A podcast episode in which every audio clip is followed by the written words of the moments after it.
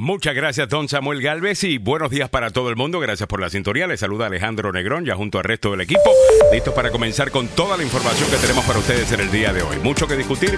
Obviamente sabemos que todos los medios a nivel nacional están eh, cubriendo en este momento el sepelio, ¿no? De la reina Isabel, eh, mientras que nosotros acá le vamos a prestar un poquito más de atención a lo que está sucediendo en la isla de Puerto Rico y en República Dominicana, donde se están preparando eh, ya o están recibiendo ya el ataque de la tormenta del huracán Fiona. En Puerto Rico la cosa está mucho peor de lo que se esperaba. Ah, debido a toda la lluvia que cayó, tendremos los detalles, tendremos también algunas imágenes que vamos a estar compartiendo contigo y también maneras de que tú puedas ayudar a la gente de Puerto Rico que definitivamente lo va a estar necesitando. Con eso le damos los buenos días a Milagros Meléndez, que ya está con nosotros en el día de hoy. Milagros, buenos días. Hola, buenos días. Así es, eh, Samuel Alejandro.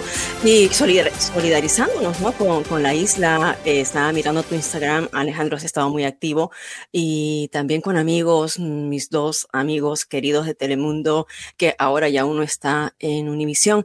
Eh, bueno, nuestro meteorólogo, a quien vamos a invitar ah, para que nos explique un poco mañana, a ver si lo tenemos, Joe Martínez y también nuestro amigo eh, de, que se ha ido ahora a Univision y se me, se me escapa el nombre, uh, pero eh, ellos tienen familia. Daniel Rivera. Daniel, Rivera y Daniel tiene familia, Daniel es de Ponce y ahí también ha habido, bastante, bueno, el desastre ha sido eh, bastante fuerte, pero yo no he visto, Alejandro, uh, pérdidas humanas y espero. Bueno, hasta ahora no se ha reportado. Pero Dios que no sea. Que Una persona, creo que no, Y todavía va, va, a faltar, falta, falta bastante eh, para enterarnos de qué es lo que verdaderamente está sucediendo. Te cuento anoche hablando con algunas personas, eh, precisamente las áreas más afectadas, Calley, Salinas, Coamo, Ponce, Guayama donde tengo, en el único lugar donde no tengo un conocido es en Ponce.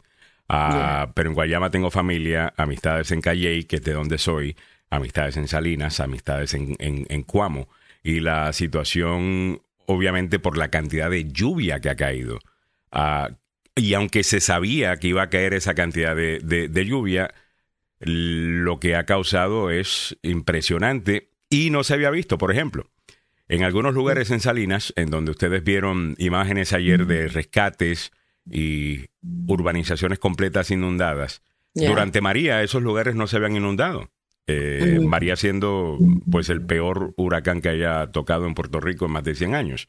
Ah, y un evento pues que todos sabemos, ¿no? Cómo dejó a, a Puerto Rico. Bueno, pues esta tormenta, aunque entró siendo una tormenta tropical, se convierte en huracán categoría 1 y toca en, ah, en el noroeste, en el suroeste del país como categoría 1, trajo mucho más lluvia y ha causado muchas más inundaciones debido a que el terreno ya estaba bastante saturado por las lluvias que habíamos recibido en los últimos días.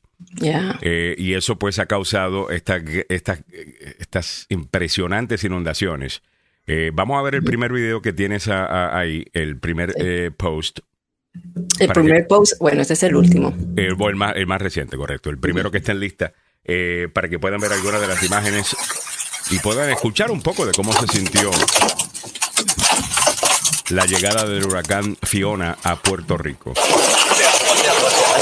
Ahí dice el Centro Nacional de Huracanes de Estados Unidos precisó que el huracán Fiona presenta vientos muy peligrosos según detalló, podría, bueno, produzco, produzco inundaciones por marejadas ciclónicas de 30 a 90 centímetros, o sea, 1 a 3 pies, sobre el suelo normalmente seco a lo largo de la costa este y sur de Puerto Rico. Las otras imágenes, si nos vamos al, segundo eh, post.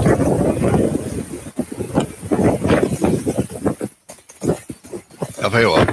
feísimo. Esto es en Ponce, en donde el mar básicamente entra ya a, la ciudad de Ponce, en el sur de, Puerto Rico, causando estas inundaciones. Esa zona tiende a inundarse eh, bastante. Eh, vamos a ir al, siguiente. También, mira, hay unas cosas que decir acá, ¿no? Eh, anoche estaba hablando con una amiga y su esposo, ambos son amigos míos, ellos están en Cuamo. Y aunque no sufrieron grandes inundaciones en su urbanización, sí se les empezó a meter el agua por el baño. Y anoche estaban lidiando con eso, como a eso de las 12, a las 12 de la medianoche, mientras estaban sin electricidad, porque la isla entera está sin electricidad, aunque esta mañana se reporta que la luz ha regresado en algunos sectores de San Juan. Eso debido a que eh, eh, lugares eh, y lugares que están cerca de, lugares a, quien, a, los cuales se le da prioridad, como por ejemplo hospitales eh, y ese tipo de, de, lugar, entonces la área cercana pues se beneficia de la electricidad. Pero la realidad del caso es que el país entero está oscuro. Ah, está sin electricidad en este momento.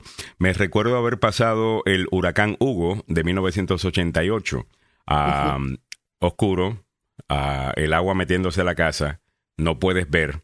Lo que escuchas es el montón de agua entrando a tu hogar y definitivamente que, que, es para pelos, o sea, eh, para todas esas familias que están lidiando con eso. Eh, varios rescates se reportaron ayer, incluyendo una madre con sus dos hijos y mascotas, a quienes eh, estaba pidiendo ayuda a través de las redes sociales y eventualmente eh, las autoridades lograron hacer ese rescate. En, eso fue en Salinas, que queda al sur de Calley. En Calley hubo otro rescate que lo tenemos ahí también, Mili, que sería el rescate de unos hombres utilizando una lancha atada a una ah, soga. sí, sí. Eh, en ese caso, se había pedido a la Guardia Nacional y a las autoridades de esa localidad, Calley, eh, que pudieran rescatar a esta familia que también estaba pidiendo ayuda en las redes sociales, que estaban en un segundo piso y no eh, podían salir, estaban atrapados. Bueno, en ese momento no se pudo rescatar a esas personas. Entonces, ¿qué sucede? Los vecinos de la, de la localidad se unieron, buscaron como pudieron y lograron eh, rescatar a esta familia sería el tercer post. Eh, no, no, este perdón, el cuarto. El, cuarto. Este el cuarto y el tercero es... ¡Suéltala de la grúa! Ahí pueden ver... Ay, gracias a Dios. Gracias a Dios y gracias a que esa gente se puso se puso las pilas como y arriesgó su vida. Totalmente. ¡Es la soga, es la soga! Estaban. Yo no estoy completamente claro que. Él está bien.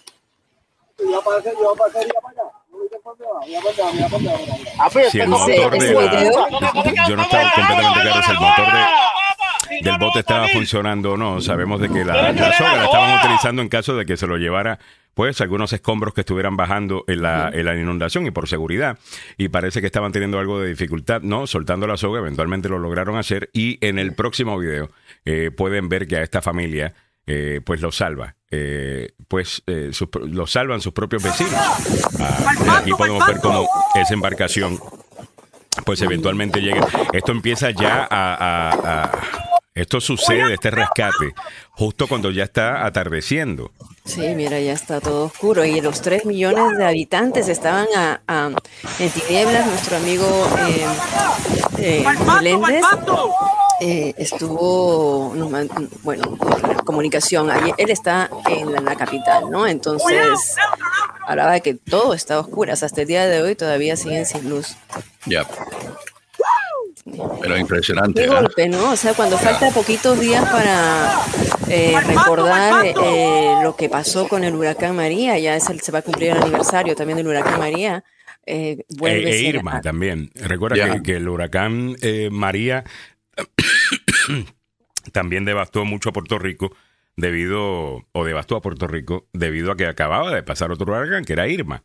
Esos perritos, sí. esta, esta imagen sí que me, esta, esta imagen me dolía ayer eh, cuando lo vi, pero mi precisamente los amigos míos que están en Cuamo, ellos se dedican a, rescatar eh, de este tipo de, de, perritos rialengos que le decimos en Puerto Rico, los atos, ¿no? Que viven en la, en la, en la calle y tienen un shelter eh, para ellos y me cuentan de que se había reportado que ya habían sido salvados esos perritos. gracias. ellos también. Ahora, como estábamos diciendo al principio del show, no tenemos la menor idea eh, cuánta gente ha muerto. Eh, sería realmente un milagro si después de todo esto no tenemos un, un número de, de, muertes, pues múltiples muertes.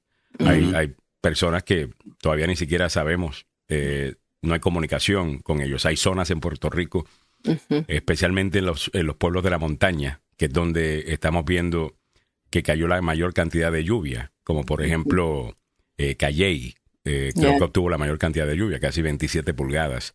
Ah, hay zonas allá arriba, en la, en la altura de Calley, eh, para allá arriba, para Jajome, y ya cuando va rumbo hacia, hacia Guayama, a otro barrio Cercadillo, eh, del mismo barrio Matón, de donde soy yo, eh, que podrían estar desconectadas. O sea que todavía falta mucha información por confirmar.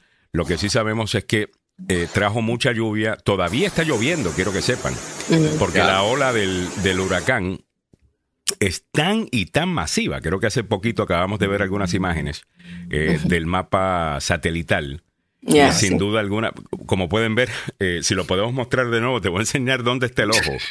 Y uno pensaría, porque si te dejas llevar por las coordenadas que te están dando sobre dónde está el ojo, no te das cuenta que todavía la gran, gran parte de la tormenta sigue dándole a, Puerto Rico, ahora más hacia el oeste, mientras el ojo estaba sobre la isla de la Mona, que queda exactamente entre República Dominicana y Puerto Rico, la isla entera estaba recibiendo fuertes lluvias, eh, porque la cola de la tormenta es tan impresionantemente grande. Ah, estaba en el reporte, vamos a ver. Impresionante.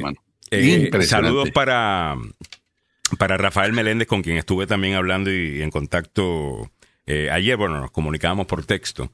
Eh, Rafael Meléndez es oyente del show desde Puerto Rico. Él está en Atorrey, ah, que es ya para el área metropolitana. Ah, y allá estaba sin electricidad y las imágenes que estaba mostrándome, o sea, de, nuevo, para pelos, todo oscuro. Mm. Se escucha el viento. Ah, se siente la, la, lluvia. Mm, Mira para allá. En ese momento, en ese mapa que tú estás viendo ahí, ya la, la, el, el ojo en sí, bueno, eso es un poquito más temprano, pero es que es tan grande la, la cola que ahora sigue lloviendo y sigue lloviendo y ese es el problema. Por ejemplo, en Salinas, estaba hablando con mi amiga Nicole que vive en, en Salinas y ella me estaba contando de que al principio estaba todo pues más o menos bien. Como a eso de la una y media de la mañana se comunicó conmigo y me dijo que, estaban llegando los militares allá o la Guardia Nacional para evacuar eh, toda, a todas las personas de la urbanización donde ella vive porque se había inundado y salió un comunicado de emergencia eh, diciendo que las personas que estuvieron en esa zona se tenían que ir y lo iban a, a, ir a, rescatar. Salir a un lugar que es bastante eh, bajo, ¿no? En cuanto a, su nivel eh, en relación al mar. Ah, así que eso es bien, bien preocupante lo que está pasando por allá. Ya. Bueno, ahí estoy mostrando las imágenes de tus historias, Alejandro. Eh, y pues, son, son, impactantes, ¿ah? Son impactantes. Y hay mucho más todavía, pero como, como les estábamos diciendo, anoche se puso mucho peor. Eh, gracias a Dios, la tormenta, como a eso de las 8 de la mañana, eh, ayer, es que empieza a llegar a, Puerto Rico. Se empieza a sentir ya como a eso de las 6 de la, de, la mañana, ya se empieza a sentir un poquito más, aunque ya se sentían algunas eh, en la noche del, sábado.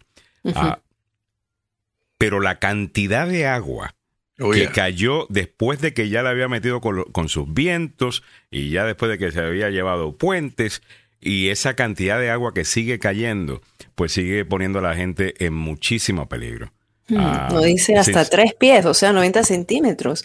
Y todavía falta, por ejemplo, el, por ejemplo, en, Salinas en este momento, eh, tú tienes estas inundaciones. Bueno, sabemos que en Calley cayeron 27 pulgadas de lluvia. La lluvia que viene de la lluvia que cayó en Calle va hacia ah. Salinas. So, ellos todavía van por recibir un montón de esa, de, de, de, de, esa agua. Así que Salinas, Puerto Rico, es un lugar donde estamos bien preocupados de lo que podría estar pasando eh, eh, allí. Eh, sin duda, sin duda alguna.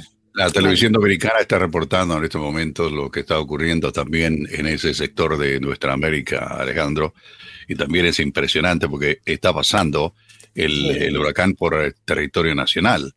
y esto es cortesía de Canal 37, canal de noticias, eh, que está en estos momentos dando a conocer detalles. en República Dominicana. Mm. Sí, señor. en República Dominicana tocó hoy día a las 8 de la mañana, ¿no? Eh, perdón. esa experiencia. Por el pidió que dijo que el ciclón no venía. Sí, que todavía. Y, que no había necesario desaguar las presas. No, y además también el tema de los, de los refugios, que hubo una tardanza ahí, eh, hubo una reacción tardía. Y esto, esa decisión devino en una tragedia para la República Dominicana. Cientos de personas murieron el agua de la presa se llevó toda una comunidad en San Juan de la Maguana, justamente por no tener informaciones precisas y por no haber informado a la población a tiempo, la Mesopotamia, exactamente.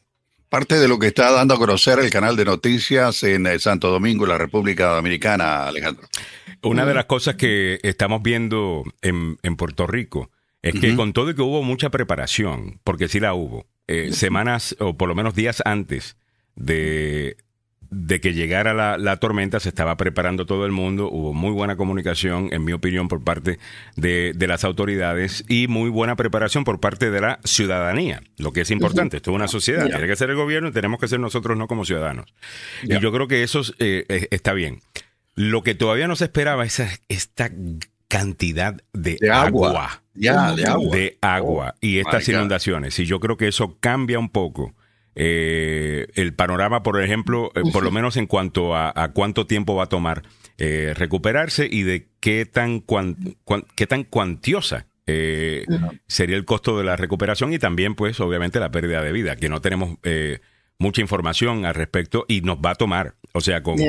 Eh, recuerden que con María, oficialmente eh, el, número de muertos no llegaba a treinta y pico eh, de personas. Hoy día sabemos, al comparar la cantidad de, personas que murieron con otros años, eh, había una diferencia sobre 3.000 personas y eso se lo atribuimos precisamente al huracán eh, María, no necesariamente porque, bueno, voló algo y te pegó en la cabeza y, te mató, sino gente que quedó sin electricidad y sin su cuidado médico, quedó sin poder eh, recibir atención médica. no tienen acceso a sus medicinas, o sea, un sinnúmero de situaciones que se dan en, en, como, este colateral, ¿no? Los efectos colaterales que pueden tener y, y que eh, eh, hasta, no, no, es, no es que se pueda sacar la cuenta de, en semanas, ¿no? Hasta ahora todavía. No, no, y, todavía, hay mucho que no sabemos. hay mucho que no sabemos. Y con lo del sistema de electricidad, o sea, con Luma, la semana pasada han estado en protestas y todo ello, o sea, como que aquí sí es como que llueve sobre mojado, o sea, esto de los cortes eléctricos en, en la isla es es como que tan endeble el sistema. Y ahora para que se recupere. Lo que pasa es que si tú vas a tener, eh, de nuevo, hay un montón de dinero que ya está disponible, que FEMA ha, aprobado, que eh, han enviado tal cosa, y por los benditos procesos burocráticos, eh, ahí están, ¿ves? Y, no se hacen cosas. Por ejemplo, uno de los puentes que se lo llevó el, el, río en Utuado, que ha recibido mucha atención en las últimas 24 horas. Dicen es un puente nuevo. No, no, no es un puente nuevo. Es un puente temporal nuevo ah. que se puso ahí después de María. Eh, pero no es un puente nuevo, sino es un puente que el ejército de los Estados Unidos eh, y ¿cómo es que se llama eh, esta división de ingenieros? Ah, tienen un nombre específico, disculpen. ellos pues lo crearon, lo, lo montaron, lo construyeron pero estas cosas son, de nuevo, temporeras. Se supone que sean temporeras. Y lo mismo con el, sistema de electricidad. Pues básicamente, después de María, que tomó casi un año para que eh, alguna gente estaba un año sin electricidad eh, en Puerto Rico, pues lo que hicieron fue poner curitas, ¿ves? Para, para que la electricidad llegara. Pero eso no significa que hicieron las inversiones o el trabajo necesario para realmente reparar y rehacer, recrear el sistema eléctrico de, Puerto Rico y estamos pagando el precio eh, por eso. Ahora, eh, Luma, eh, que tiene tan poca popularidad en Puerto Rico, pero es un poquito más popular que la quien la corría antes, que era el, gobierno, que no es decir mucho. tiene una gran oportunidad en este momento porque la gente puede hacer una comparación directa entre María y eh, este evento. Y aunque este no fue categoría 5 como lo fue María, la cantidad de agua que, estamos viendo, las inundaciones y todo, definitivamente con un evento, un evento grande ah, y yo creo que histórico para, para, para Puerto Rico. Eh, Rafael Meléndez dice, cinco aumentos ha tenido la factura de, de Luma, total. y, y, muchas, bueno, también el precio de la, del petróleo ha subido, también ha subido el, el costo de la energía, esas cosas no se tienden a decir, ¿ves? Ah, eh, cuando hay un momento donde toda la población eh, está pues en contra de algo eh, en Puerto Rico eh, preferimos, la misma eh, narrativa, ¿no? preferimos pues continuar la narrativa que informar. Ah, aunque sin duda hay, hay muchas críticas para, para, para Luma totalmente. 7.28 minutos en la mañana. Vámonos a pasar con las otras cosas que están pasando en el día de hoy, incluyendo el tema deportivo. Don Samuel Galvez ya está listo con la información y nos pone el día. Hubo boxeo este pasado fin de semana. Saludos mm. para los fanáticos de Canelo que le dio a Triple G y me encantó cómo se abrazaron al final de la, de, la pelea. Sí, señor. Eh, en efecto, el Canelo Álvarez derrotó sin problemas a un Gennady Golovkin lento y escaso de ideas, por lo que eh, los eh, jueces le dieron, bueno, le dieron la victoria total. aparece el diario de Los Angeles Times con una con una fotografía de ambos datos en abrazo y el eh, juez encargado de la pelea pues eh, le da una palmadita en la espalda a, la, a. En el mundo del de, fútbol, pasión de multitudes, opio del pueblo, eh, tengo que contarles de que sigo diciendo que el Real Madrid está haciendo lo suyo, pero el Barcelona no se ha quedado atrás. Con Robert Lewandowski con una estela goleadora para el Barcelona, pues eh, le goleó 3 a 0 al Elche. El delantero de Polonia celebró el sábado, esto ocurrió el sábado, un doblete para extender a cinco duelos domésticos la racha goleadora con la que el Barcelona le dio una paliza al Elche para ilvanar su quinta victoria hasta el momento. El Betis, mire, ¿qué es lo que dijera? El Betis ganó 2 a 1 al Girona gracias a un doblete de Borja Iglesias y los andaluces están en tercer lugar. Ojo con el Betis, ¿ah? Ojo con el Betis porque está siendo entrenado por eh, un paisano mío que antes estuvo a cargo del Real Madrid. Créamelo. Así que eh, eh, felicidades para la gente que sigue el fútbol en el sur de España. En el fútbol inglés, el Arsenal venció al Bradford 3 a 0 y sigue de líder. El City en Wolverhampton le dio una paliza al local por 3 a 0 y el Tottenham le endosó un 6 a 2. Escuchó bien, 6 a 2 a Leicester. Una cantidad de goles impresionante. En el mundo del calcio italiano, damas y caballeros, el Napoli ganó 2 a 1 al Milán, es el nuevo líder. La Spezia hundió al Sampdoria. La Fiorentina eh, triunfó. El Roma perdió en casa ante el Atalanta tengo, pero aquí estaría una hora. En el mundo de los deportes de la, Bundesliga, el Unión de Berlín ganó a, Wolfsburgo. El Bayern Múnich perdió 1-0 frente al Wolfsburgo y el Dortmund venció 1-0 al Schalke gracias a Mukoko. Así que se está poniendo bastante bueno porque han aparecido una serie de equipos, tanto en el fútbol italiano como en el fútbol alemán, que eran para muchos desconocidos, pero que están haciendo lo suyo. En el fútbol francés, Paris Saint-Germain, pues le ganó a 1-0 al Lyon, un gesto de la sociedad Messi-Neymar, que finalizó el argentino, fue suficiente para que el Paris Saint-Germain, que salió del grupo AMA en Lyon, con tres puntos y la posición de líder ya consolidado y en solitario. Sí, porque lo que tienen es bastante fuerte eh, fallan los perseguidores y solo por desgaste se caen de la carrera en el primer lugar. Tienen amarrado el conjunto de Christophe Galtier. No ganó el Marsella, con que estaba muy de cerca. Y también falló el Lens, que venía detrás. Así que el Paris Saint-Germain hasta el momento se ve intocable en que venía detrás. Así que el Paris Saint-Germain hasta el momento se ve intocable en el fútbol francés. Así que lo otro que quería comentarles es que los dos equipos de la NFL, eh, los Commanders, a pesar de que hicieron un esfuerzo muy, muy fuerte, casi al final no llegaron a tiempo. Y la gente de los Ravens, lamentablemente, con un, con un mariscal de campo excepcional, pues perdieron. Sí, los Delfines de, de, Miami le dieron el susto a los Ravens a pesar de haber jugado un partidazo. ¿Cómo están las condiciones del tráfico a esta hora de la mañana aquí en la capital de la nación? Pues eh, se está despejando un accidente, la 50 viajando hacia el oeste cerca de la Severn, o sea, del puente del río Severn. También en la 95 a la altura de la 216 se abrieron las vías, pero todavía hay remanentes de un accidente ocurrido a las 6.24 de esta mañana. En la 395 antes de Seminary Road, en el centro hay un accidente reportado por la policía y la Interestatal 66 en la rampa que va rumbo norte a la 28 en Centerville también está bloqueado por otro accidente. Le recuerdo que te informe sobre el deporte, el fútbol, básquetbol, lo que sea, más el pronóstico de cómo están las condiciones en las carreteras, damas y caballeros, que a esta hora de la mañana se complican. Llega ustedes por una cortesía del abogado Joseph Malouf, la demanda más rápida del oeste. Usted ya sabe, cuando se vea envuelta, envuelto en un accidente, primero vaya al hospital. Vaya al hospital. Ah, es que no, no me dolió mucho. No vaya al hospital. Al final de cuentas, cuando ya se le pasó eh, lo que ocurrió en cuestión de segundos, al otro día lo va a sentir y lo va a sentir feo ya. Así que déle una llamada al abogado Joseph Malouf con licencia para trabajar en Washington, Maryland, Virginia. Hay dos oficinas, una en Gatesburg y la otra en Fairfax.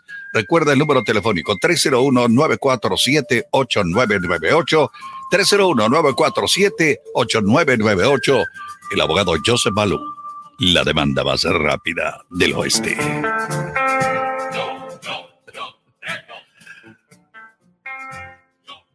Voy con ustedes de regreso, Alejandro. Oh, Mili. Ah, eh, creo que Alejandro se está conectando. Así que, La, otra noticia, Samuel, que está ahora en todo el mundo, ¿no? Es eh, ya eh, los actos fúnebres de la reina Isabel II, mira, desde bastante. Yo lo tengo ahí en el. lo tienes ahí atrás. El presidente Biden está ah, allí y varios mandatarios han acudido al entierro que de lo, del cual se esperan que hayan miles de personas que sea el acto fúnebre más eh, popular, más eh, acudido en, en, muchísimos años, ¿no? En todo un, todo un siglo. Así que háblanos de, de cómo están estos. Bueno, todo comenzó desde muy temprano en la mañana, te cuento, Mili, con la actividad religiosa en eh, la abadía de Canterbury y ahora van eh, a dejar los restos, está siendo acompañado los restos de la fallecida reina Isabel II de Inglaterra por un grupo de eh, gente de las fuerzas navales de los digo de Inglaterra, Inglaterra. son ellos los que los que van acompañando el féretro y por supuesto es impresionante lo que está ocurriendo ahí. impresionante. En ese momento están en vivo la mayoría de eh, canales de televisión, eh, también los medios de comunicación. vamos a compartir algo de lo que tiene el Washington Post, ¿no? La, procesión en este momento, cómo están, los funerales, a ver si es que pasamos la propaganda, si es que no tenemos propaganda. Están en vivo en este momento. Eh, el Washington Post. ¿Qué estamos viendo en este momento, Samuel? En este momento es la transferencia del féretro desde el lugar donde la iglesia se llevó a cabo las exequias y la cuestión de, de índole religioso para llevarlo a el lugar donde va a estar descansando finalmente la reina Isabel II. Es lo que... Esto está ocurriendo en Westminster, ¿no? En, en la abadía de ahí. Biden arribó eh, temprano eh, por la mañana y como dije son varios mandatarios que están allí. Se espera la presencia de muchísima gente, el número, eh, están hablando entre 200 mil personas, eh, Samuel más o menos. Y aquí vemos las imágenes abajo. voy a ponerlas. Voy a ampliar. Service uh, and, and the way they've acted throughout all of this has been Ah, se paró, entonces estas... Es una sí, es una procesión que va de la abadía de Westminster rumbo al lugar donde estará descansando finalmente. Así, estamos mirando al príncipe Harris aquí en, en, el desfile. entonces, como dije, la, en todos los medios de comunicación están en ese momento en, en vivo y, y, bueno, ahí, ahí, ahí lo tenemos. Sí. Eh, la, la persona que está narrando dice que eh, pues el féretro está siendo acompañado precisamente por un grupo de militares de las fuerzas navales y detrás de ellos van parte de la familia eh, de la reina Isabel II para finalizar todo este proceso y comenzar con el nuevo reinado, hay que decirlo, con el nuevo reinado de Carlos III, que en algún momento le han salido gente al camino durante toda esta actividad, inclusive una a bronca. Y a, su, y a su hermano. A su hermano, durante una, el paso viejo de... sucio le dijeron. Exactamente, le dijeron viejo cochino. ahí, No, ahí van las fuerzas puerco. navales eh, acompañando el féretro en eh, un eh, que va ah, sobre un eh, transporte de cañón, te cuento. ¿ah? Es un transporte de cañón eso. Exacto, Sí. es un transporte de cañón y allí eh, sobre ello va el féretro, el ataúd de la reina Eh, Isabel II. El, el, ata- el ataúd se está dirigiendo, dirigiendo a lo que es la abadía de Westminster, mientras que, bueno, comienza este elaborado funeral, ¿no? De estado escoltado por una procesión mili- militar, como dijimos, encabezada por, por el hijo eh, de la reina, el rey Carlos III, a lo largo de las calles llenas de gente del centro de Londres. El presidente Biden, como habíamos dicho, y otros líderes mundiales se encuentran o ya se encontraban temprano en la iglesia del siglo eh, XIII, donde tuvo lugar su coronación, en la coronación de la reina hace 70 años, mientras que Gran Bretaña rinde esta, eh, este homenaje final. Yo dije 200 mil personas, o sea, los que están allí eh, presenciando son miles de personas, pero los invitados, los invitados a la ceremonia son 2.000, incluidos Ya. más de 90 líderes mundiales, representantes de docenas de familias reales y miembros de la casa de Windsor, incluidos los bisnietos ¿no? de la reina George y Charlotte, ah, que se despidieron por última vez. Este es un feriado eh, nacional que lo están declarando en el Reino Unido. ¿eh? Ya. Hay, hay personas que han acampado desde muy temprano para estar Se en pasaron las filas. 24 horas solo para ver el, el paso del féretro, imagínate. Sí. Eh, va desde la abadía de Westminster a el lugar en Wellington Park donde van a ser depositados los restos ah, de la reina Isabel, te cuento. ¿ok? Mira, es interesante este dato también, que este es el último funeral de Estado en Gran Bretaña Ujú. que se lleva a cabo eh, desde 1965, cuando se despidió al primer ministro Winston Churchill, Ya. ¿no? en la época, de la- en tiempos de guerra. Ya. Así que, eh, bueno, interesante. Son 70 años de reinado, damas y caballeros. No son un par de años, son 70 años en los cuales la reina Isabel, después de que su tío renunciara al trono para casarse con una estadounidense e irse a vivir a París, desde ese momento el papá eh, de la reina Isabel tomó las riendas, estando de visita en África, al papá le dio un ataque, falleció y siendo una persona muy joven, muy jovencita, se hizo cargo del reinado de, eh, a los de 25 Inglaterra. años. Oh, ya. A los 25 años, ella murió a los 97, ¿no? Ya de- Un reinado extenso, damas y caballeros. Sí.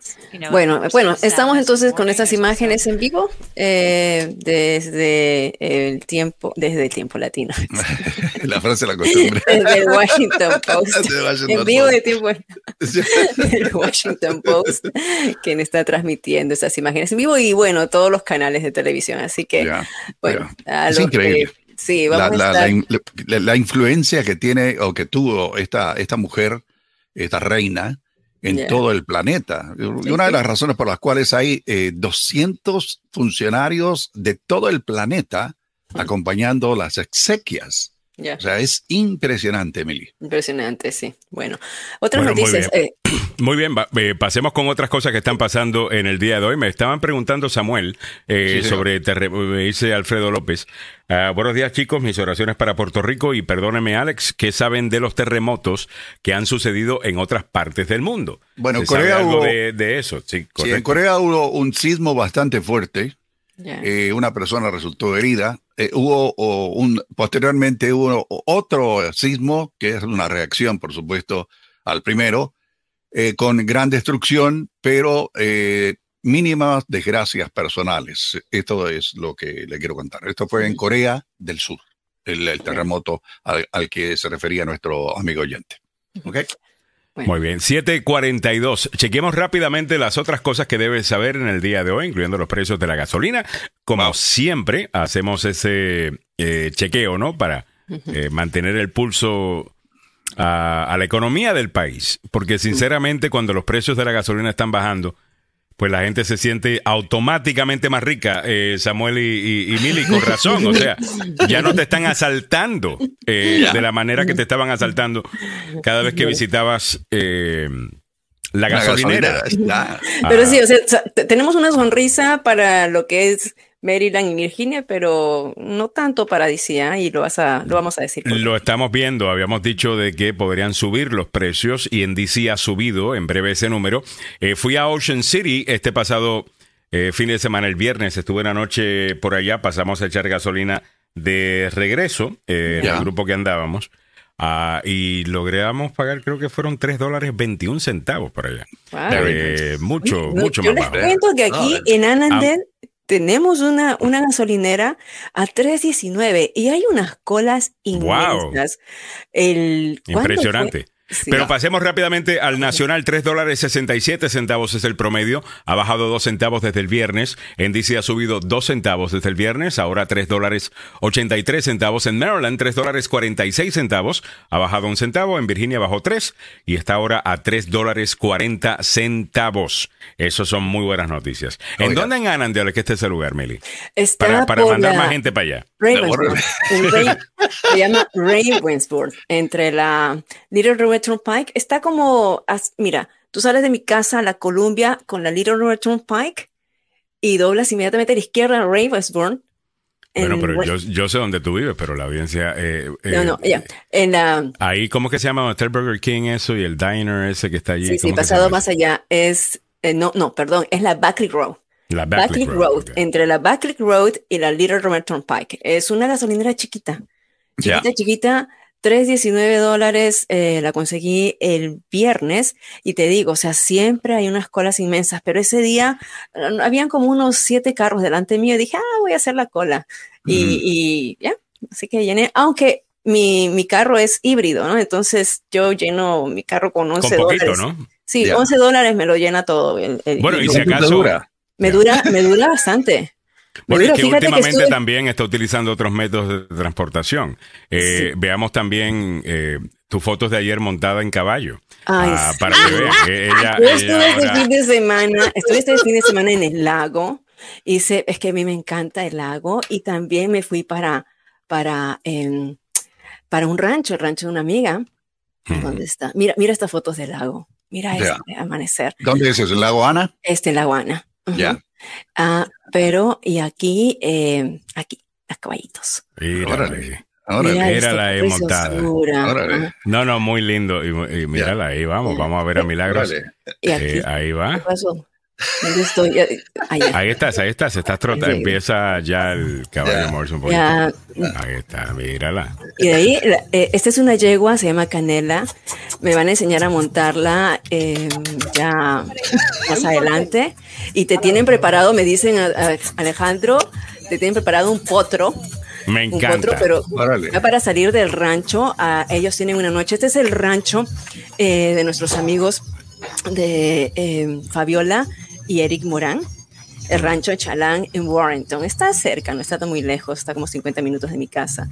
Y, pero mira, espectacular. Mira las, alpacas, preciosas. Tan chulas que son las alpacas. Yo siempre, no sé, las alpacas a mí me hacen feliz, o sea, nada más que ver su rostro. Son bien cute y es, preciosa. Esta es mi amiga Madeleine. Es lo que fuimos ayer porque grabamos un programa de Cocina Madeleine en Telemundo. Y aquí, ah, bueno, esto es una danza, una marinera. ¡Qué bello! con el, el caballo de paso. Eh, es una danza típica, ¿no? De, de Perú. Y entonces bueno, yo me aloco con lo que es la danza peruana, ¿no? Muy bien. Bueno, yo me aloco con los caballos. Definitivamente, ya no hay nada más rico que eso.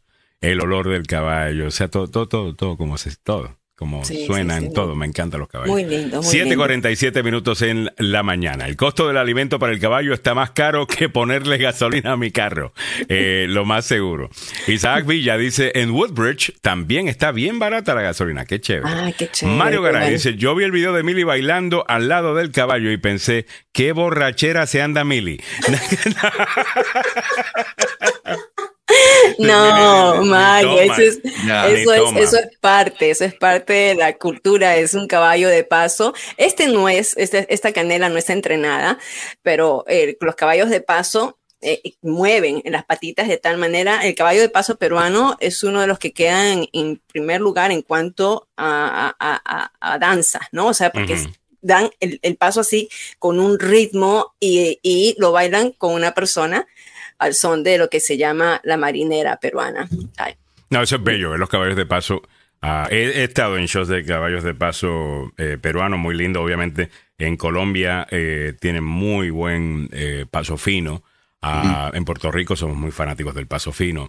Eh, también, incluso en algunos de esos lugares eh, donde más eh, hemos visto destrucción en el día de hoy, ah, eh, se hace mucho el paso fino, especialmente estoy pensando en Ajuntas, en Utuado.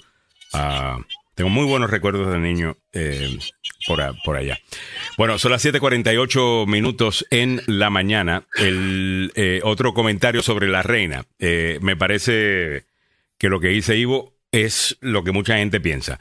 Qué horror, cómo despilfarran el dinero.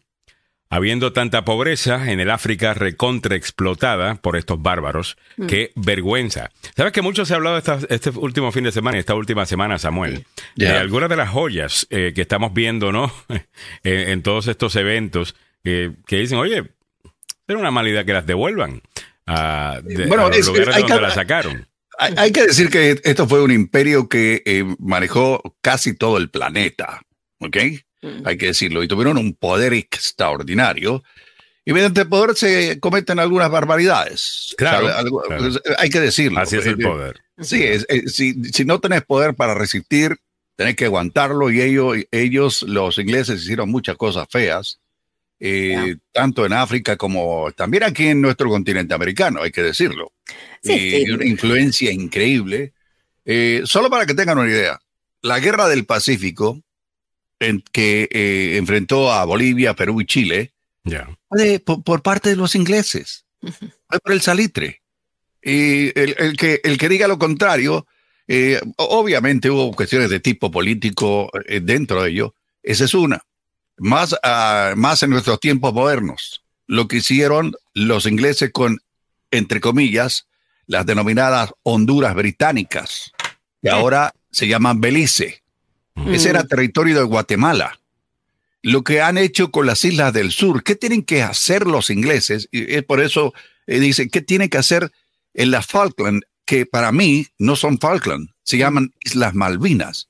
Y si sigo, van a ver un montón de cosas que hay alrededor de todo, todo el, el mundo, Donde esta gente hizo algunas cosas muy feas, pero también Pero tú dices, y lo dijiste la semana pasada, que también hay algunas cosas positivas. positivas, claro, hay que decirlo. Ahí, ahí llevaron eh, influencia, arquitectura, llevaron eh, un montón de eh, cultura, ah, en, alguno, en algún momento impuesta por la fuerza, pero hay que decirlo que en algunos países, si no hubiera sido por los ingleses, no tendrían eh, Es que creo que o el- Mm, Sí, eh, perdón, pero dale. el rechazo más grande es que a estas alturas, ¿no? Estando en este siglo, todavía tengamos monarquías. Y si un propio, el propio príncipe Harris renuncia a ello, porque, eh, por, por, por lo que significa, ¿no? Porque es como que o sea, la- un retroceso eh, o, o- o estancarse, mejor dicho, en el tiempo. Si un propio príncipe renuncia a su, a su eh, título oficial, eh, eh, es, es el rechazo Mira, que, mira, tiene, eh, que, tiene las,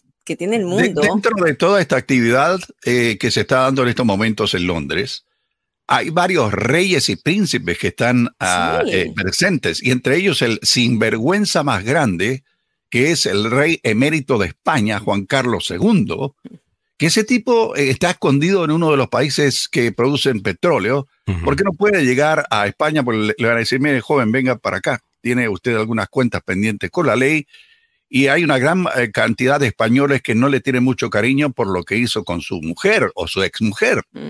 Y ahora tenemos a este señor, Felipe, no sé si es segundo, tercero o cuarto, Mm. que es un tipo joven, casado con una presentadora de televisión. La, Muy, y- muy guapa la. la- Sí, muy sí, guapa. eh, ahí sí que hay que decir que tiene buen gusto el tipo. Sí, sí, sí. Pe- Pero, eh, no, monarquías todavía, mano. Come on, man. ¿Cómo? Come Sí, on. claro.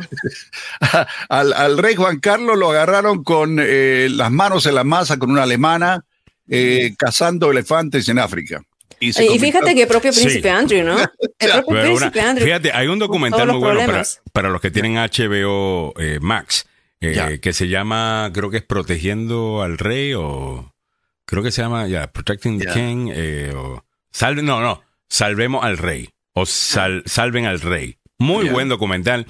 Eh, número uno, porque tienen pietaje de, del rey cuando era un niño, cuando era teenager, la relación de él y Franco, ah, lo es difícil fea. que tuvo que haber sido eso para su padre, ah, que era quien se supone eh, eh, fuese el, el rey. Rey. Ah, eh, muy, muy interesante ese documental. Y ahí queda claro, todas las, muchas novias tenía el rey. Oye. No, Oye. Oye. Era un eh, muchacho yo estaba hablando, eh, yo también estaba hablando cuando, de... cuando digo, eh, cuando es un adulto mayor, todavía sigue haciendo algunas cosas eh, este hombre. Pero bueno, Eh, Todavía dispara. ¿eh? Sí, bueno, obviamente los elefantes cuando está de Ya. dispare. Eh, 7.53 minutos en la mañana. Rafael Meléndez dice, la pregunta es antes los ojos de quién quieren la monarquía quedar bien. ¿Ante Dios o los hombres? Buena pregunta. Ivo Francisco Arias, ¿qué justificaciones más pobres, mi querido Samuel? Eh, Zulma Glenda Martínez, ¿saben que la reina la van a enterrar con una corona de oro y sus perlas? Deberían venderla y dar el dinero a países pobres. Isaac. Villa, cierto que es, que es colon- que colonizaron de mal manera, pero no hubiera sido por esos imperios colonizadores nuestros países seguirían en taparrabos, dice Isaac eh, Villa con la ah, opinión que no vas a escuchar de nadie, pero que alguna gente piensa. Eh, Mario, pero no se atreven a decirlo. Eh, Mario Garay, porque todos estos reyes son bien feos y en los cuentos los describen como hermosos. Lo más seguro porque había que... com- eh, me imagino que hacía, uno tenía que escribir el cuento así, porque si no, imagínate, el rey te guindaba. Eh, es que usted colgaba, mano. eh, claro, o te cortaban la cabeza y te la ponían en un palo. No, los reyes eran feos, los príncipes eran los lindos en las historias. Los príncipes Los fueron los que llegaron a ser reyes, así que el producto con el que estaban trabajando ya era feo, si el rey era feo. Por eso, ¿no? era, era una carita de rana y luego convertido en príncipe. O sea, como. Que quisiera hacer un paréntesis, muchachos, si me permiten, por favor, para recordar a uno de los grandes de la música vallenata, que se lo Mm. fue. Eso. ¿Quién? Eh, Ramiro Colmenares. Ramiro Colmenares era de los embajadores vallenatos, el eh, acordeonista. Y para una gente que gusta de la música vallenato, no existe si no hay un buen acordeón y Ah, alguien claro. que lo toque de la manera en que lo tocaba, eh, pues eh, Ramiro Colmenares. Y, y- y- y ustedes dicen, bueno, ¿y quién era ese señor? Sí, Eh, sí. Le voy a poner un pedacito para que no nos corten, un pedacito Que no nos Claro, corten, de una, a mí que de no una nos corten. música que usted conoce y La que cantidad probablemente de diga, violaciones. "Ah". La cantidad de violaciones que me llegan a mi email eh, de Facebook y YouTube. Ah, ya, ya, ya la conocemos. El famoso Santo Cachón, damas y Ah. ¿Se acuerda del Santo Cachón? Claro. Pues Claro. eh, eh, eh, eso lo fue interpretado por, sí, que te perdone Dios. Yo que te perdone. Que te perdone, Dios. Sí. Bueno, el- No sé eh, más fueron los intérpretes y Ramiro Colmenares fue uno de los eh, grandes de la música colombiana. Así que el santanderiano nos dejó eh, lamentablemente y eh, nos quedamos con el gusto de escuchar canciones como esta que son pícaras. Así que que Dios lo tenga en su santo. Bueno, hay muchos otros intérpretes también. No es que nos vamos a quedar sin las canciones pícaras, Samuel. O sea, Ya. los colombianos siguen ahí. Eh, sin, sin duda. Y si no, bueno, pues ahí está. Si quieren escuchar canciones pícaras, creo que los boricuas estamos haciendo nuestro Ah, bueno, Nuestra contribución también, claro. una otra joya musical eh, de Batman. Sí, 7.57 minutos en la mañana hablando de Puerto Rico rápidamente. Se acabas de sintonizar. Como sabes, el huracán Fiona sigue azotando a Puerto Rico mientras que toca tierra en República Dominicana. Esto debido a que la cola del huracán es tan y tan grande que con todas las inundaciones que hemos visto en las últimas 24 horas, Ah, uno pensaría, bueno, ya el ojo del, huracán ya está fuera de, Puerto Rico, ¿no? Sigue lloviendo. Y el huracán Fiona azotó a Puerto Rico el domingo cortando el suministro eléctrico a toda la isla, mientras traía vientos destructivos e inundaciones repentinas que amenazan la vida. Todavía no tenemos un número de personas que hayan podido perder su vida. Sería un verdadero milagro que no sean múltiples personas. Eh, debido a las inundaciones y a la cantidad de gente que están en comunidades que realmente están desconectadas. Mm. O sea, que no, no, no, no sabemos si se puede llegar hasta allá. Hay caminos que están completamente destrozados, puentes que se los lleva, se los llevó el, río, como sucedió en Utuado, en un video que se ha ido eh, viral, y en otras partes del país igual. Así que todavía hay mucha información que no tenemos. Gran parte de la lluvia que estaba cayendo anoche y que estaba inundando a ciertas urbanizaciones en lugares como por ejemplo eh, Salinas, e, era mucho más de lo que se esperaba. Y la Guardia Nacional estaba en un operativo especial a eso de la una de la mañana. Eh, ah. en, en, Salinas, tratando de sacar a algunas personas que están en zonas inundadas. Zonas que no fueron inundadas durante el huracán María. Ya. Uno de categoría 5 pero sí durante este evento que trajo mucha, mucha más lluvia.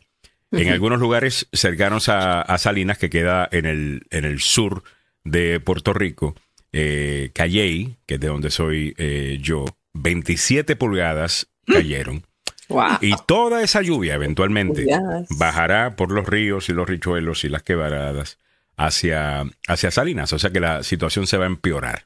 Así que nuestras oraciones están con la gente de Puerto Rico y también con la gente de República Dominicana, que a eso de las 5 de la mañana se encontraba a unas 15 millas al oeste-suroeste de Punta Cana, República Dominicana. Tenía vientos máximos sostenidos de 90 millas por hora y avanzaba hacia el noroeste a una velocidad de 8 millas por hora. Ese es otro de los problemas, que viaja súper lento y deja mucha Mm.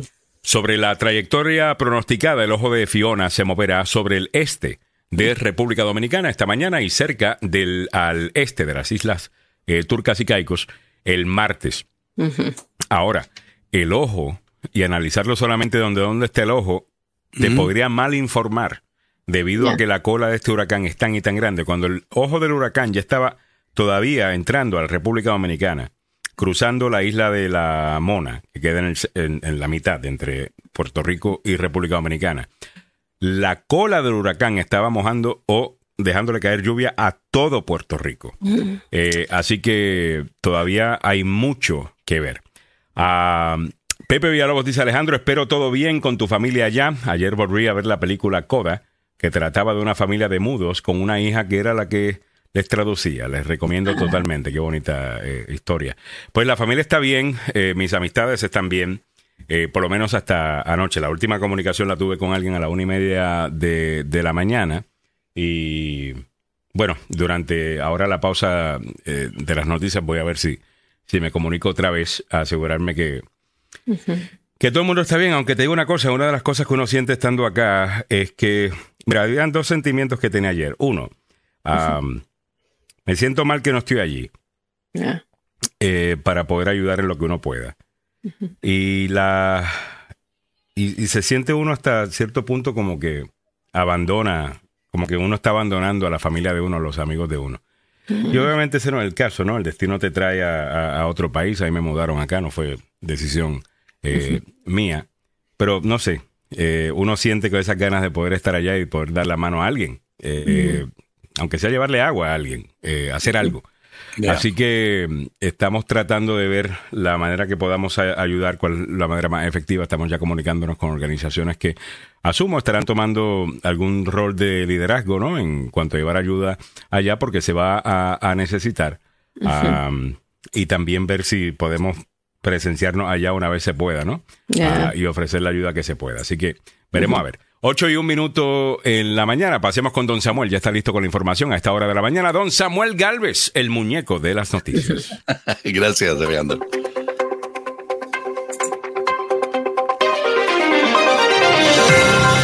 La mayoría de los votantes latinos están fuera del alcance del Partido Republicano, según muestra una reciente encuesta de opinión pública.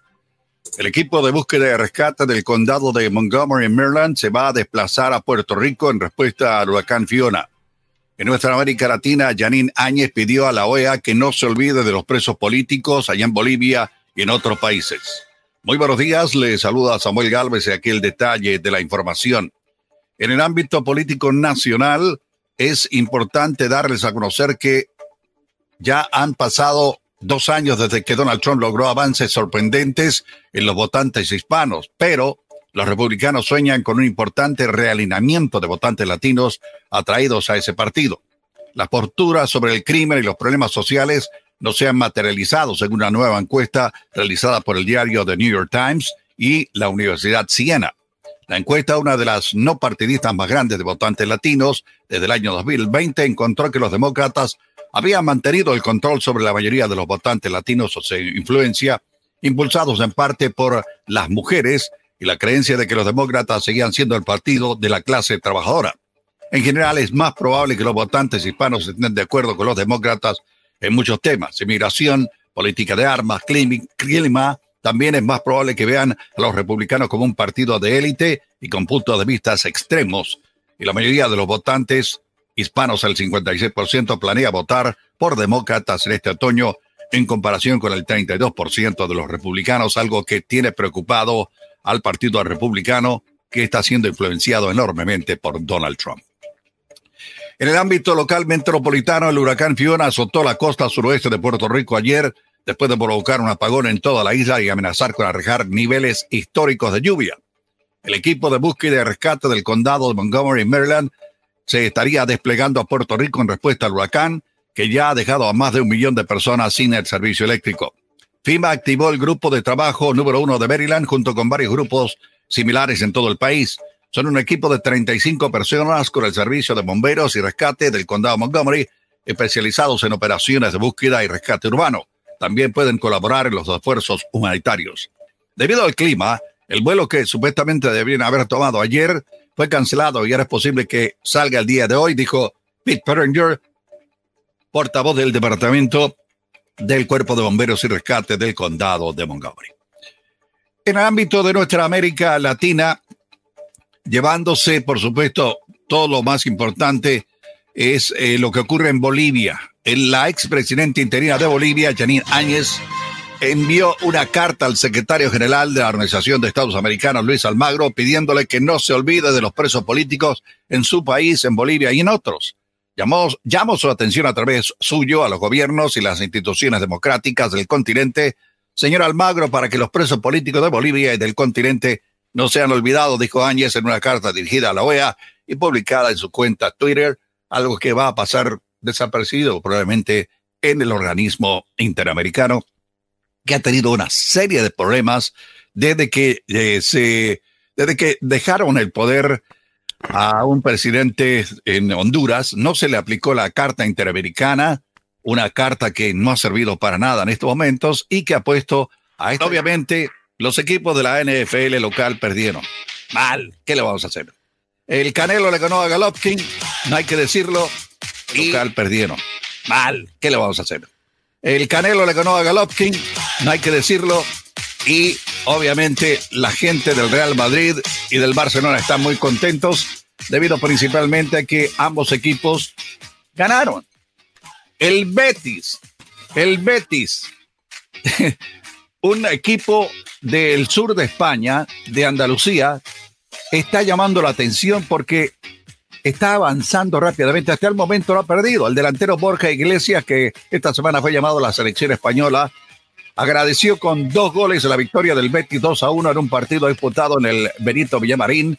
En el conjunto local tuvo que remontar porque iba perdiendo 1 a 0, con el que se adelantó los primeros minutos del Girona, un rival que dio una gran impresión, pero que no supo hacer más daño cuando mejor jugaba.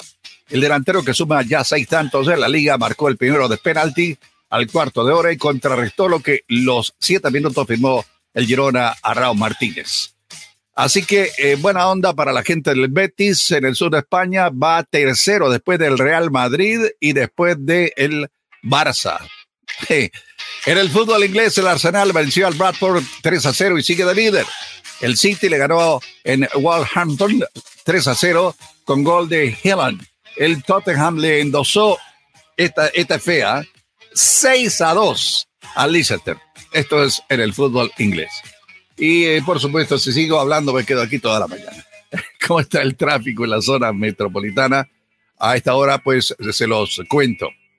Ahí se está despejando un accidente ocurrido en la 295 viajando sur cerca de la Eastern Avenue. Sin embargo, se mantienen algunos retrasos en ese sector. En la Branch Avenue hay un accidente reportado a la altura de Silver Hill Road y la Iverson Street. En la 95 viajando sur a la altura de la 216, fueron reabiertas las vías después de un accidente ocurrido temprano en la mañana. ¿Cómo está el tiempo para la capital de la nación? La temperatura actual en el centro de Washington, 69 grados Fahrenheit, que corresponde a esta hora de la mañana 21 grados centígrados. El día se presenta con eh, nubosidad, eh, habrá un aumento inclusive de la nubosidad en horas de la tarde, con la llegada de alguna neblina, las máximas el día de hoy en los 87 grados Fahrenheit. Para mañana soleado con máximas en los 84, el miércoles parcialmente soleado con máximas en los 88. Así están las noticias, el deporte y el tiempo aquí en Agenda Radio DC. Muchas gracias, don Samuel Galvez, y buenos días para todo el mundo. Gracias por la sintonía. Bienvenidos a la segunda hora del programa. Les saluda Alejandro Negrón junto a Milagros Meléndez y don Samuel Galvez. Estás escuchando la agenda número uno para información, noticias y buena conversación para hoy, lunes 19 de septiembre, año 2022. Algunas de las noticias más importantes que estamos discutiendo en el día de hoy, obviamente, el el huracán Fiona y su paso por Puerto Rico y República Dominicana. También estamos pendientes a lo que está sucediendo en, en Londres. Eh, Samuel, ¿qué estamos viendo por allá? Eh, todavía sigue la procesión rumbo al lugar donde van a descansar los restos de la reina Isabel II para comenzar el reinado de Carlos III. Pero esto ha sido un proceso que comenzó muy temprano. Hay que recordar que a esta hora de la mañana hay una diferencia horaria y por supuesto deben estar aguantando lo que mucha gente ha hecho, estar 24 horas parado para ver solo pasar el féretro frente a usted. Y la, y la corona esa, ¿no? Que está sobre el féretro. Ya. Hay más de 200 mil eh, representantes o invitados que están asistiendo a esta ceremonia. La vamos a ver en ese momento a través del Washington Post, que está, lo, está teniendo en vivo. Eh, se va al Palacio de Westminster eh, la última vez que hubo un entierro así de esta magnitud fue con Winston Churchill en 1965. Voy a subir el volumen. Winston Churchill, que fue el primer ministro durante la Segunda Guerra Mundial y obviamente una figura importantísima.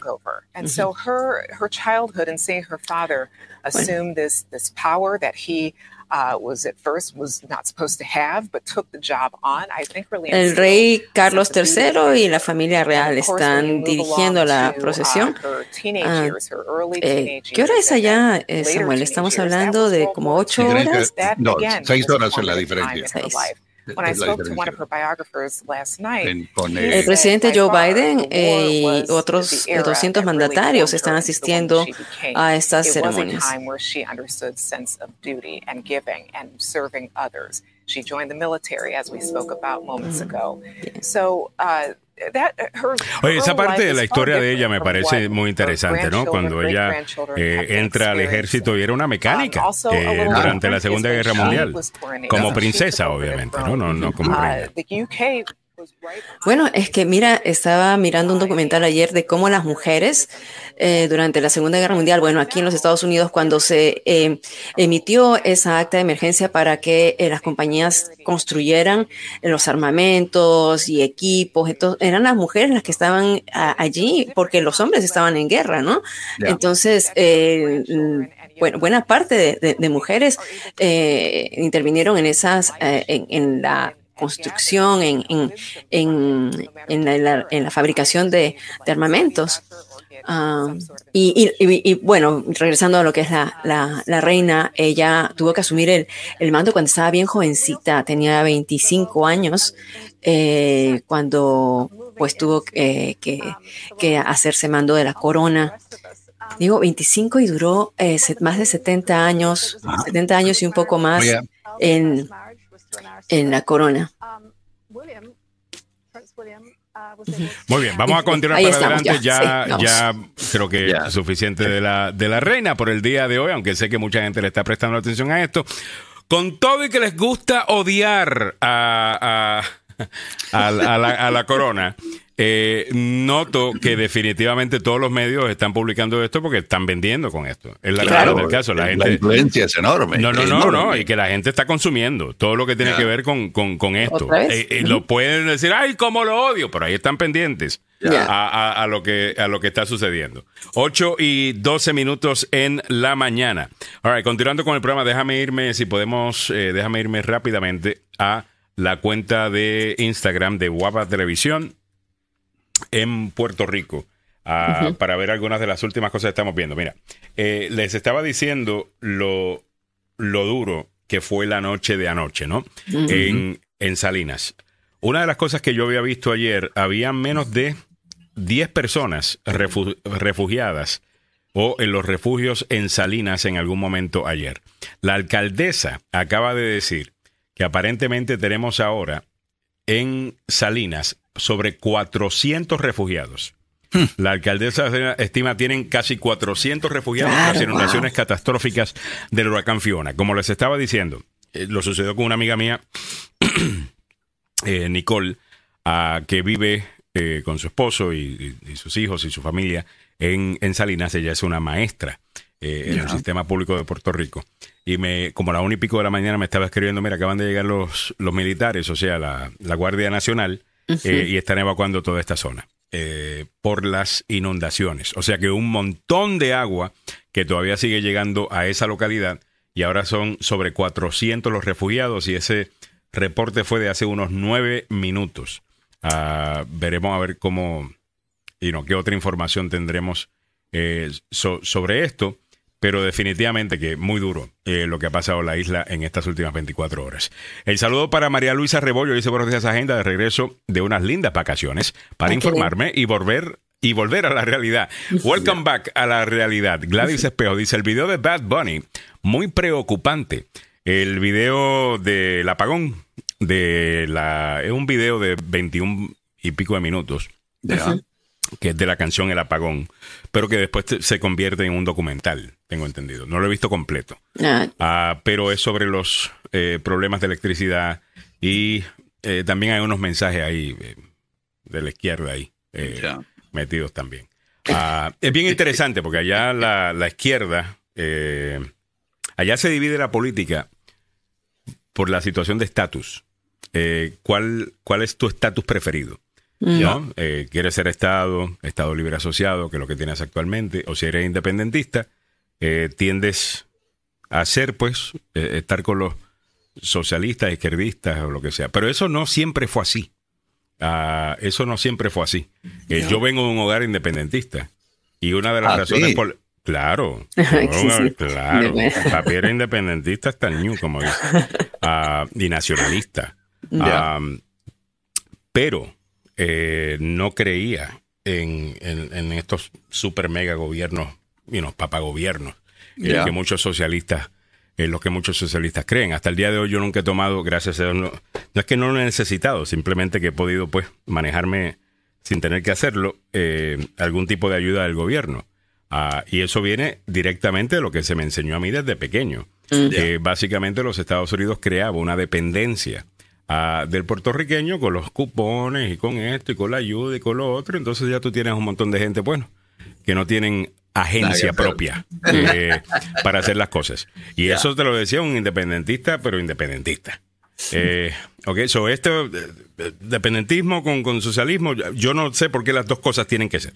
Ah, pero sí, eh, es lo que se ve actualmente, aunque hay otros líderes que son un poquito más conservadores y tienen una vista eh, una idea más de mercado libre, eh, para Puerto Rico que se han identificado como, como independentistas también, y me refiero a la senadora eh, Bebé, eh, que es conservadora en el tema más como te podrías identificar acá quizás Samuel con un republicano evangelista, evangélico, ah, por, por, esa línea, pero independentista, fíjate ella. Mm. Ah, ah, qué combinación. Y, es una mujer muy interesante, en mi opinión. La atacan mucho eh, porque sí es pro vida y está en contra del aborto. Y, y bueno, tú sabes que gran parte de lo que hace la izquierda con cualquier persona que no piense igual que ellos es demonizar a, la persona. Eh, pero si te das la oportunidad de escucharla a, hablar, eh, creo que es muy coherente. 8 y 17 minutos de la mañana. dice mm, Mario Garay, Alejandro, Molusco subió un videoclip de un tipo haciéndole un ritual bajo la lluvia. Está bien chistoso, la verdad. A ver. Eh, me imagino que debe. Eh, bueno, habían. Hay, hay memes que están corriendo. Yo lo que pasa es que no estoy. Todavía no creo que estoy listo para los memes. pero me los están enviando. Ah, ahí, ahí, eh, incluso me acaba de enviar uno, ¿cómo se llama? Rafael Meléndez. Eh, me acaba de enviar uno eh, muy bueno. Todavía está muy too, close mm, eh, para, los memes. Todavía está muy, cerca para los memes. Pero voy a ver el, el, video que me estás diciendo. A, ver si lo, si lo encuentro y con, y con gusto. Óigame, entre otras cosas que están pasando en el día de hoy, vámonos con los otros titulares del día. Algo, nos hemos enfocado en las dos cosas, ¿no? Que es el, lo que sucedió en, lo que está sucediendo actualmente en, en Puerto Rico y obviamente el entierro, el funeral, el sepelio de la reina Isabel eh, II. Pero hay otras cosas que están pasando, incluyendo el tema de salud. Pasemos con Milagros Meléndez, que nos pone el día con eso. Esto presentado por el doctor Fabián Sandoval. Se está buscando un excelente doctor. Ahí está el doctor Fabián Sandoval, que es el doctor que te recomendamos aquí en la agenda. En Emerson Clinical amamos la salud. Con responsabilidad y compromiso lo demostramos dando de nosotros nuestro mejor esfuerzo como profesionales, pero más aún como humanos. Un compromiso que nos incita a crecer y presentarles una clínica con equipos de última generación para brindarte seguridad y confianza que solo Emerson Clinical te puede dar. Emerson Clinical, la clínica que ama la vida presenta este segmento y el número de teléfono es el 202-239-0777, 202-277-0777, 202-277-0777. No, espérate, 202 239-0777. Eso, eso, eso. eso. te entiendo, te entiendo, Alejandro. Ya, no, has dormido bien. Así que, y, tiene, tiene justificación por lo que no has dormido bien en el sentido de la preocupación con, Puerto Rico. Bueno, vámonos entonces a otro titular que está dando vueltas ahora con respecto a salud. Es que el presidente Biden declaró ayer en un programa de televisión que la pandemia ha terminado en Estados Unidos y esto eh, ha provocado algunos comentarios, sorprende a algunos funcionarios, aunque bueno, te doy la noticia. El presidente Biden, según el Washington Post, ¿ok? El presidente Biden declaró terminada la pandemia de coronavirus en comentarios aparentemente improvisados que reflejan el creciente sentimiento de que la amenaza del virus ha retrocedido. Incluso cuando cientos de estadounidenses continúan muriendo de COVID-19 eh, cada día, estamos hablando de que cada día hay 429 fallecimientos. Bueno, él dijo esto. Todavía tenemos un problema con el COVID. Él lo dijo en 60 minutos el programa, ¿no? Entonces, eh, también dijo, todavía estamos trabajando mucho en eso, pero la pandemia ha terminado.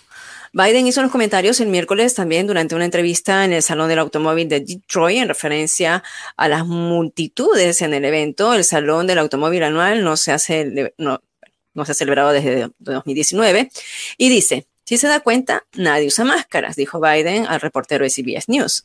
Todo el mundo parece estar en muy buena forma y por eso creo que está cambiando y creo que este es un ejemplo perfecto de ello. Si bien los comentarios de Biden fueron así como, eh, así como eh, improvisados, pueden complicar los esfuerzos infructuosos hasta ahora de su administración para obtener fondos adicionales del Congreso para más vacunas y tratamientos contra el coronavirus otra vez políticamente y están como que queriendo en la Casa Blanca de nuevo eh, lanzar un recomunicado o decir eh, lo que dijo el presidente no fue exactamente. déjame traducir esto, eh, déjame, déjame, traducir esto. ok, alguien en la Casa Blanca está diciendo, los comentarios que está haciendo el presidente Biden se nos, nos los va a hacer un poquito más difícil para justificar más dinero que vamos a pedir para COVID cuando la realidad del caso es que ya hemos gastado un montón de plata eh, en esto y sabemos que mitad del dinero se lo han robado. Eh, ¿Ok? Eh, o gente, o sea que, de nuevo, ¿qué es la verdad? How about that? Si, si no se necesita más, pues no se necesita más. Dejen de estar tirando el chicle. Claro, pero sí específicamente, si queremos que sea un, y esto yo lo estaba analizando también Alejandro, si se quiere que la que la pandemia, que ya, ya sacarla de la, del lado de pandemia y ponerla endémica, se va a necesitar cada año vacunas que son específicas. O sea, las vacunas tienen que trabajar como el flu, que tienen que ir con la cepa determinada, como las vacunas de ahora que tienen la cepa que de, de B, BA4 y BA5. Cada año. Se haga, Porque se haga igual que hacemos con la del flu. Igual que la del flu. Entonces, por supuesto, esos fondos tienen que ser. Lo único que no es gratis, la del flu. ahora si tú no tienes seguro, si tú no tienes seguro, te van a cobrar la del flu. Tú puedes ir a Walmart ahora mismo eh, sin seguro y te van a cobrar treinta y pico dólares por la del flu y la de COVID es gratis. Que by the way, me, puse la de COVID el, viernes, eh, ah, la, nueva, la, nueva de Omicron. Y ah, después me cuentas los efectos secundarios que tuviste. No sentí nada realmente. Perfecto. Bueno, súper. Además que uno también está como medio inmunizado ya con el COVID que te dio y todo. Pero continuando con esto, ah, Alejandro, todavía COVID no se sabe los efectos secundarios a largo plazo, o mejor dicho, los efectos a largo plazo que puede generar y que todavía es una enfermedad que está muy nueva. La vacuna fue muy nueva, eh, no se, no se eh, estuvo en el ensayo por años como se, como se tiene que tener una vacuna. Entonces, todavía como los efectos que pueden tener el COVID eh, tienen que ser revisados. Y uno de ellos, por supuesto, es lo que está impactando a los adolescentes, según una encuesta, que más de ellos están teniendo problemas de salud mental respecto a, y respecto a los cambios en sus vidas debido al COVID, según lo que dice una encuesta. La cantidad de adolescentes que enfrentan problemas de salud mental ha aumentado cada año y los cambios recientes en sus vidas debido al COVID-19 aumentaron esa cifra a niveles dramáticos. Este efecto repentino de la pandemia en la salud emocional de los adolescentes está imponiendo exigencias abrumadoras a los padres, los que tienen un impacto angustioso en la vida tanto en el hogar como en el trabajo. Casi una quinta parte o sea, un 20, 19% de los padres que trabajan informaron que el estado emocional de sus hijos adolescentes tienen un impacto negativo en su desempeño. Y más de la mitad, 55% de los padres preocupados informan que no cuentan con el apoyo suficiente de su empleador y uno de cada siete empleados informa tener que dejar la fuerza laboral o permanecer fuera de la fuerza laboral para atender las necesidades de sus hijos adolescentes.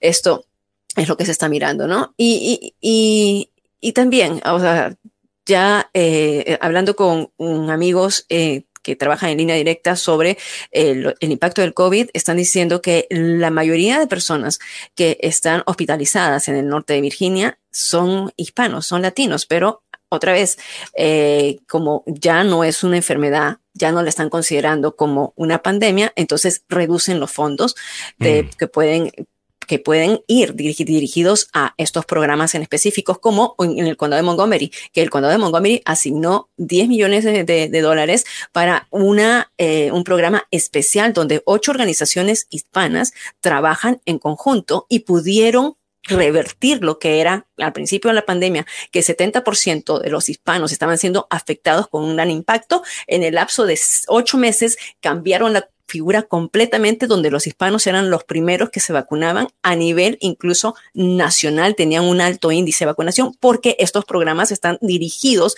para estas comunidades vulnerables y eso es lo que se quiere con los... Eh, Pero la, pregunta es si es necesario. Eh, bueno, en lo que según los, según los médicos, según los expertos, según las organizaciones, te dicen que sí cuando específicamente están hablando. De nuevo, no, no, estoy diciendo obviamente abogado del diablo, ¿ok? Sí. No estoy diciendo, Estoy pensando críticamente, ¿ok? No, hablando en general, Alejandro, tienes que, ir con las comunidades que, son vulnerables. entiendo. Lo que te quiero decir es que eh, organizaciones, departamentos, la burocracia, también va a buscar protegerse. y va a buscar proteger su funding. Eso es, eso es algo que el cual no se discute, pero que todo experto sabe sucede. Eh, entonces, no sé. Eh, yo, quiero saber si es necesario porque que se invierte y se gaste. Eh, es necesario es necesario en ciertos, o sea, no estamos hablando de la ayuda que se dio anteriormente a organizaciones, a, a, a, negocios, donde supimos que los negocios que más se beneficiaron son los que no necesitaban y los que necesitaban realmente no pudieron ni siquiera tener una gota de, los, de esa ayuda. Eso por un lado. Pero hablando de, de medicamentos, hablando de... Eh, por aquí hay mucha plata envuelta. Lo que te quiero decir es que, eh, por ejemplo, con el tema de las vacunas, eh, si el gobierno sigue financiando eh, eso, obviamente para las compañías que están haciendo estas vacunas, esto es ah, una bonanza de cuatro pares. O sea, eh, y yo, yo esa parte la, entiendo. Por esa razón es que, de nuevo, creo que tenemos que volver a ser un poquito más críticos de la industria farmacéutica. Así es. porque obviamente durante los tiempos de Trump, en donde él te decía diez mil mentiras, eh, pues empezamos a creerle todo lo que salía de la industria farmacéutica. Y yo creo que deberíamos regresar al centro en donde de nuevo somos un poquito más y nos cuestionamos un poquito más los comunicados de prensa que sale de esta gente. Porque por mucho tiempo tiraban un comunicado de prensa y, y, en, los medios reportamos eso como que fue escrito por Dios. Ah, y, no, sé si eso es eh, si, eso es saludable para una democracia. Samuel, ¿querías añadir? No, eh, me, me, quedé un momento aparte porque estuve, eh, estuve buscando lo que dijo el presidente Biden en el 60 Minutes de CBS News ayer en relación con la pandemia, si estaba ya finalizada. Esto fue lo que dijo. The pandemic is over. We still have a problem with COVID. We're still doing a lot of work on it. Uh, it's, but the pandemic is over. Ok, el, el presidente dice que la pandemia se acabó eh, aunque hay algunos problemas, pero eh, ya se acabó. If you notice, no one's wearing masks. Everybody seems to be in pretty good shape. Eh, ninguna persona está utilizando máscara. Hay muchas personas que están en eh, muy buenas condiciones. And so I think it's changing, and I think this is a perfect example of it. Y creo que esto es cierto y esto es un perfecto ejemplo de lo que estoy diciendo. El presidente estaba visitando el salón del automóvil en Detroit, Michigan, cuando estaba siendo entrevistado por CBS. Sí, y bueno, es políticamente, según hablaba yo con algunos médicos que estaban, y por nuestro propio doctor Fabián Sandoval, ¿no? Eh, políticamente se, se, se, asume de esta manera, pero el caso es que no se puede medir el índice de, de la gravedad de la pandemia o de, de, la enfermedad con respecto a los casos, no se piden, sino solamente eh, ahora es con las hospitalizaciones y los fallecimientos. Cuando Algo que venimos pidiendo hace un montón de tiempo, ya que la mortalidad había bajado increíblemente. Pero eh, lamentablemente, Alejandro, esto es lo que estamos mirando, que al día de todas maneras siguen muriendo 464 personas, ¿no? Por día. Entonces multiplica esto por 325 días. Eh, es, de, todas maneras, estás hablando que que específicamente y según lo que estaba, entrevistas que he tenido con, con, personas aquí en Norte de Virginia, la gente que está en el ICU son 3.800 personas eh, diariamente y de estas eh, son... Me gustaría que fuéramos un poquito, yo sé que es difícil ser súper específico con, con, con, este, con este número. Eh, me pregunto de, de, todas esas muertes, porque hay algunas de esas muertes que están por COVID y no, personas que tienen 98 años de edad, 99 años de edad. Sí, sí, ah, sí. Y, se le atribuye a COVID, pero obviamente también tiene 98 años de edad. Ya. Eh, entonces, estadísticamente hablando, hay mucho que tú puedes argumentar eh, si, si no rompes la data mm. eh, en, en, diferentes cubitos para tú realmente ver en la cosa. Y no estoy minimizando, no me vean con que estoy minimizando, no estoy minimizando. yo solamente quiero saber la verdad. Mm. Eh, no, no, no las narrativas. claro, y hay que escucharlas de todos lados, ¿no? Del político, Del, del, científico y de los enfermeros, o sea, hay que escucharla de todas partes. Así que, eh, bueno, está siendo polémico el comentario del presidente Joe Biden en este momento, eh, que el COVID ya no es como es hace dos años, ni siquiera hace como seis meses, uh, y que las vacunas nos han ayudado muchísimo y el refuerzo específicamente contra Omicron es el, lo que se está pidiendo juntamente con... La realidad, Emilio, ¿no? Está muy cerca de la realidad, ¿o no? Eh, bueno, lo que pasa es que hay un, una preocupación porque si viene el otoño, si viene el frío y las enfermedades respiratorias eh, eh crecen, ¿no? Entonces la, la, influenza, por ejemplo, y combinada con el COVID puede generar en aquellos que tienen alguna situación vulnerable, pueden generar hospitalizaciones, eh, mayor número de hospitalizaciones. Y todo eso también, ¿qué significa? Hospitalizaciones significa dinero. Si la gente no tiene un seguro médico, si, si la gente eh, trabaja y si, si trabaja y recibe el dinero a diario por su trabajo y, si no está elaborando, no recibe dinero, o sea, no, no, no puede pedir días de enfermedad. Entonces, hay otros efectos que podría ocasionar si es que simplemente nos podemos liberar poniéndonos las vacunas y si las vacunas están a disposición de, la población, como han estado hasta este momento de una manera gratuita. Así que, em, bueno, cerramos ya este segmento que nos hemos extendido de salud, traído usted por el doctor Fabián Sandoval de la Clínica y el Centro de Investigación Emerson. El doctor Fabián Sandoval con estos programas que tiene, específicamente ahora mismo vacunando a, niños entre desde los nueve años contra la vacuna del COVID-19, pero también la vacuna del papiloma humano, que es importante porque el papiloma humano puede generar en el futuro, eh, en el futuro cáncer tanto cervical como cáncer en los niños, cáncer al pene. Entonces están eh, tratando de evitar todo ello, las dos vacunas eh, combinadas eh, y también eh, otros programas más que van a ser a beneficio de eh, la comunidad y participar los hispanos es crucial según estas, estos institutos ¿no? de salud. Usted puede también atenderse porque puede tener un doctor de cabecera con el, el doctor Fabián Sandoval, puede llamar así al 202-239-0777, 202-239-0777. Muchas gracias, Milagros Meléndez, a las 8.33 minutos en la mañana. Eh, vámonos, eh, si le podemos enviar el link a, al abogado eh, Joseph Maluf. Yo te lo envié a ti, Mili, porque era el único email que me salía. Los otros no me salían, no sé por qué razón. El sistema a mí está medio raro en el día de hoy, por eso es que mi cámara no está prendida tampoco. ya. Ya lo ha apagado y prendido dos veces. Yo creo que ya es tiempo de que me vaya shopping y me busque uno nuevo. 8.33. Ceci Williams dice, los adolescentes siempre han tenido cambios hormonales que impactan eh, su salud mental. Muchos de ellos se sugestionan al creer información errónea obtenida en el Internet. Es posible que la salud mental de jóvenes empeore en Virginia con los nuevos cambios de ley que firmó el gobernador. Eh, dice el Washington Post, eh, 918-22. Eh, Dejaron saber exactamente cuáles son esos cambios que estaba mencionando.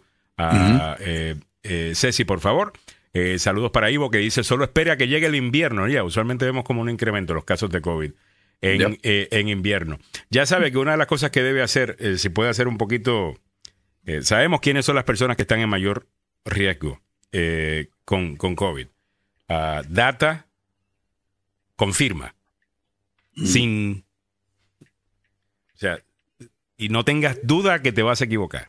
Ah, que las personas que más chance tiene de perder su vida si tiene, se da COVID es personas que están obesas. Así que por favor, cuídese mucho, salga a caminar, comamos un poquito mejor, todos podemos bajar un poquito de peso. Yo estoy en eso. Ah, le invito a usted a que haga lo mismo. El abogado Joseph Maluf ya está con nosotros, los abogados Joseph Maluf. Welcome back to the show. Eh, feliz lunes para, para, para usted. Bueno, hablemos un poquito de todo, abogado. Eh, estamos obviamente pendientes de lo que está sucediendo en Londres con el sepelio de la, de la reina. Eh, también estamos pendientes de lo que está pasando en Puerto Rico. Ah, con en todas estas inundaciones debido al huracán eh, Fiona. Eh, pero sus comentarios sobre rápidamente sobre lo que estamos viendo en el día de hoy, todas las cadenas nacionales están transmitiendo en vivo, ¿no? El sepelio de la reina Isabel II. Claramente eh, es prueba que una persona puede hacer una diferencia en el mundo. Ah, la reina Elizabeth claramente tenía un componente, parte de ella, a dejar una buena impresión y aunque yo sé que hay lugares que no están muy felices con los ingleses, ella en sí dedicó su vida entera, 75 años de trabajo, para gobernar en una forma justa y en una forma inteligente. Desde Winston Churchill hasta esta nueva, eh, eh, ¿cómo se llama?, primer ministro de Inglaterra. Ella ha estado en la historia. Ah, ella, ella, o sea, su tío era amigo de Hitler o hablaba con Hitler. Ya. Te da una idea del, mundo donde ella viene, de la Segunda Guerra Mundial. Y ha pasado. Bueno, son alemanes ellos, ¿no? sí, son alemanes. sí, sí, son alemanes ellos. No son tampoco de apellido Windsor, pero ese es el apellido que adoptaron. claro. Para esconder el hecho que eran alemanes. Exacto, son alemanes de descendencia alemana, pero ella, ella en sí, y no estoy seguro que eh, King Charles va a poder hacer lo mismo, pero ella en sí tenía la habilidad de, de poder mantenerse en el centro Ah, de, no ser, de no aprovecharse de su posición y lo contrario, servirle al, pueblo de eh, el United Kingdom, ¿no? La, Unión Británica. El Reino Unido. Es una, para mí, algo que eh, no estoy a favor de monarquías, honestamente, pero creo que en este caso y la manera en que Inglaterra es una monarquía constitucional, es, yo creo, muy impresionante el legado que ella ha dejado. Y el impacto que ella tuvo en la vida de tantas personas.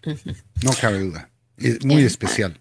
Aquí lo que estamos mirando, y otra vez, estas son imágenes de eh, Washington Post que están transmitiendo en vivo. Ya, eh, Samuel, si puedes describir lo que estamos mirando en este momento, ha sido desde la mañana que se han visto estas imágenes. ahora, ahora están transfiriendo el, el ataúd a, una, eh, a un vehículo para ser transportado ya no por la vía de hombro, como se había dado hace algunos eh, minutos atrás, cuando eh, un equipo de las fuerzas navales llevaban el féretro a bordo de un transporte de cañón, mm. que es algo fuera de lo, de lo común, y ahora otro equipo, esta vez del ejército británico, en el sector eh, donde se detuvieron para hacer un homenaje, ahora lo están eh, transfiriendo a, una, a un vehículo um, para ser llevado. Y hemos visto al rey Carlos III, el hijo de la reina Isabel, que pues ya asume la corona, lo vimos con su esposa, la reina, eh, ¿cómo se le dice?